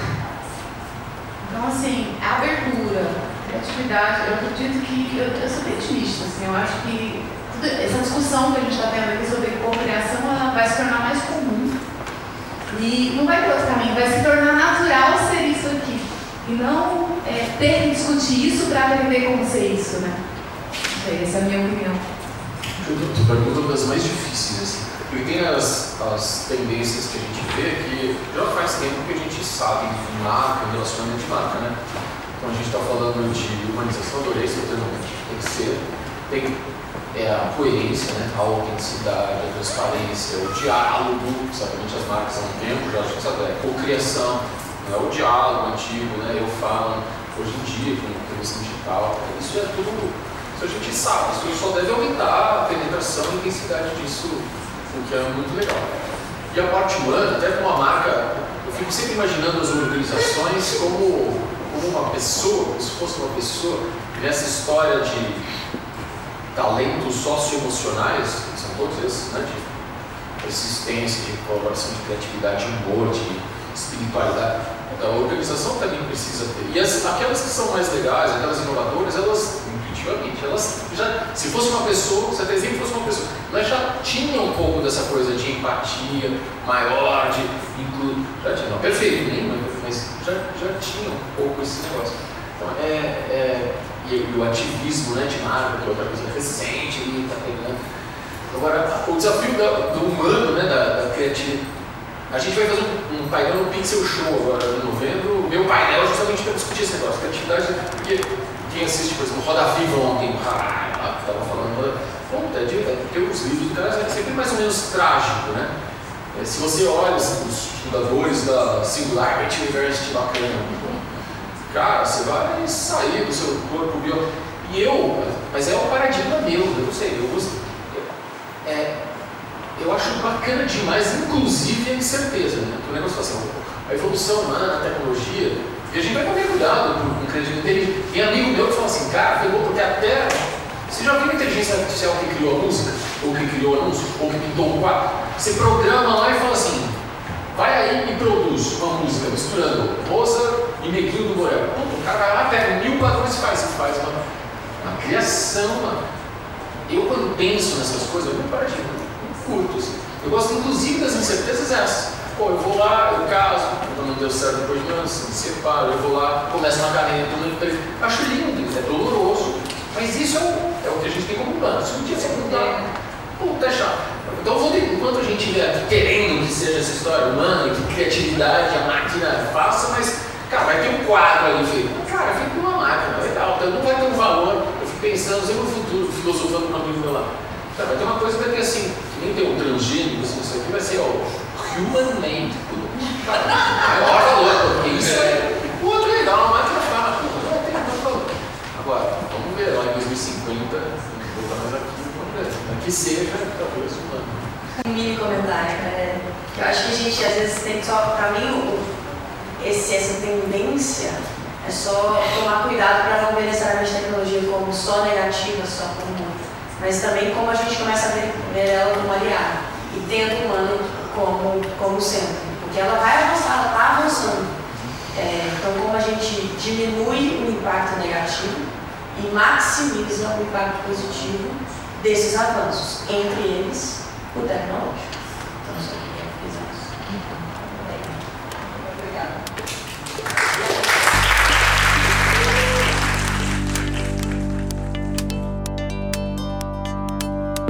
O Revolucione é apresentado pela Lagrácia, uma consultoria que acredita na comunicação humanizada.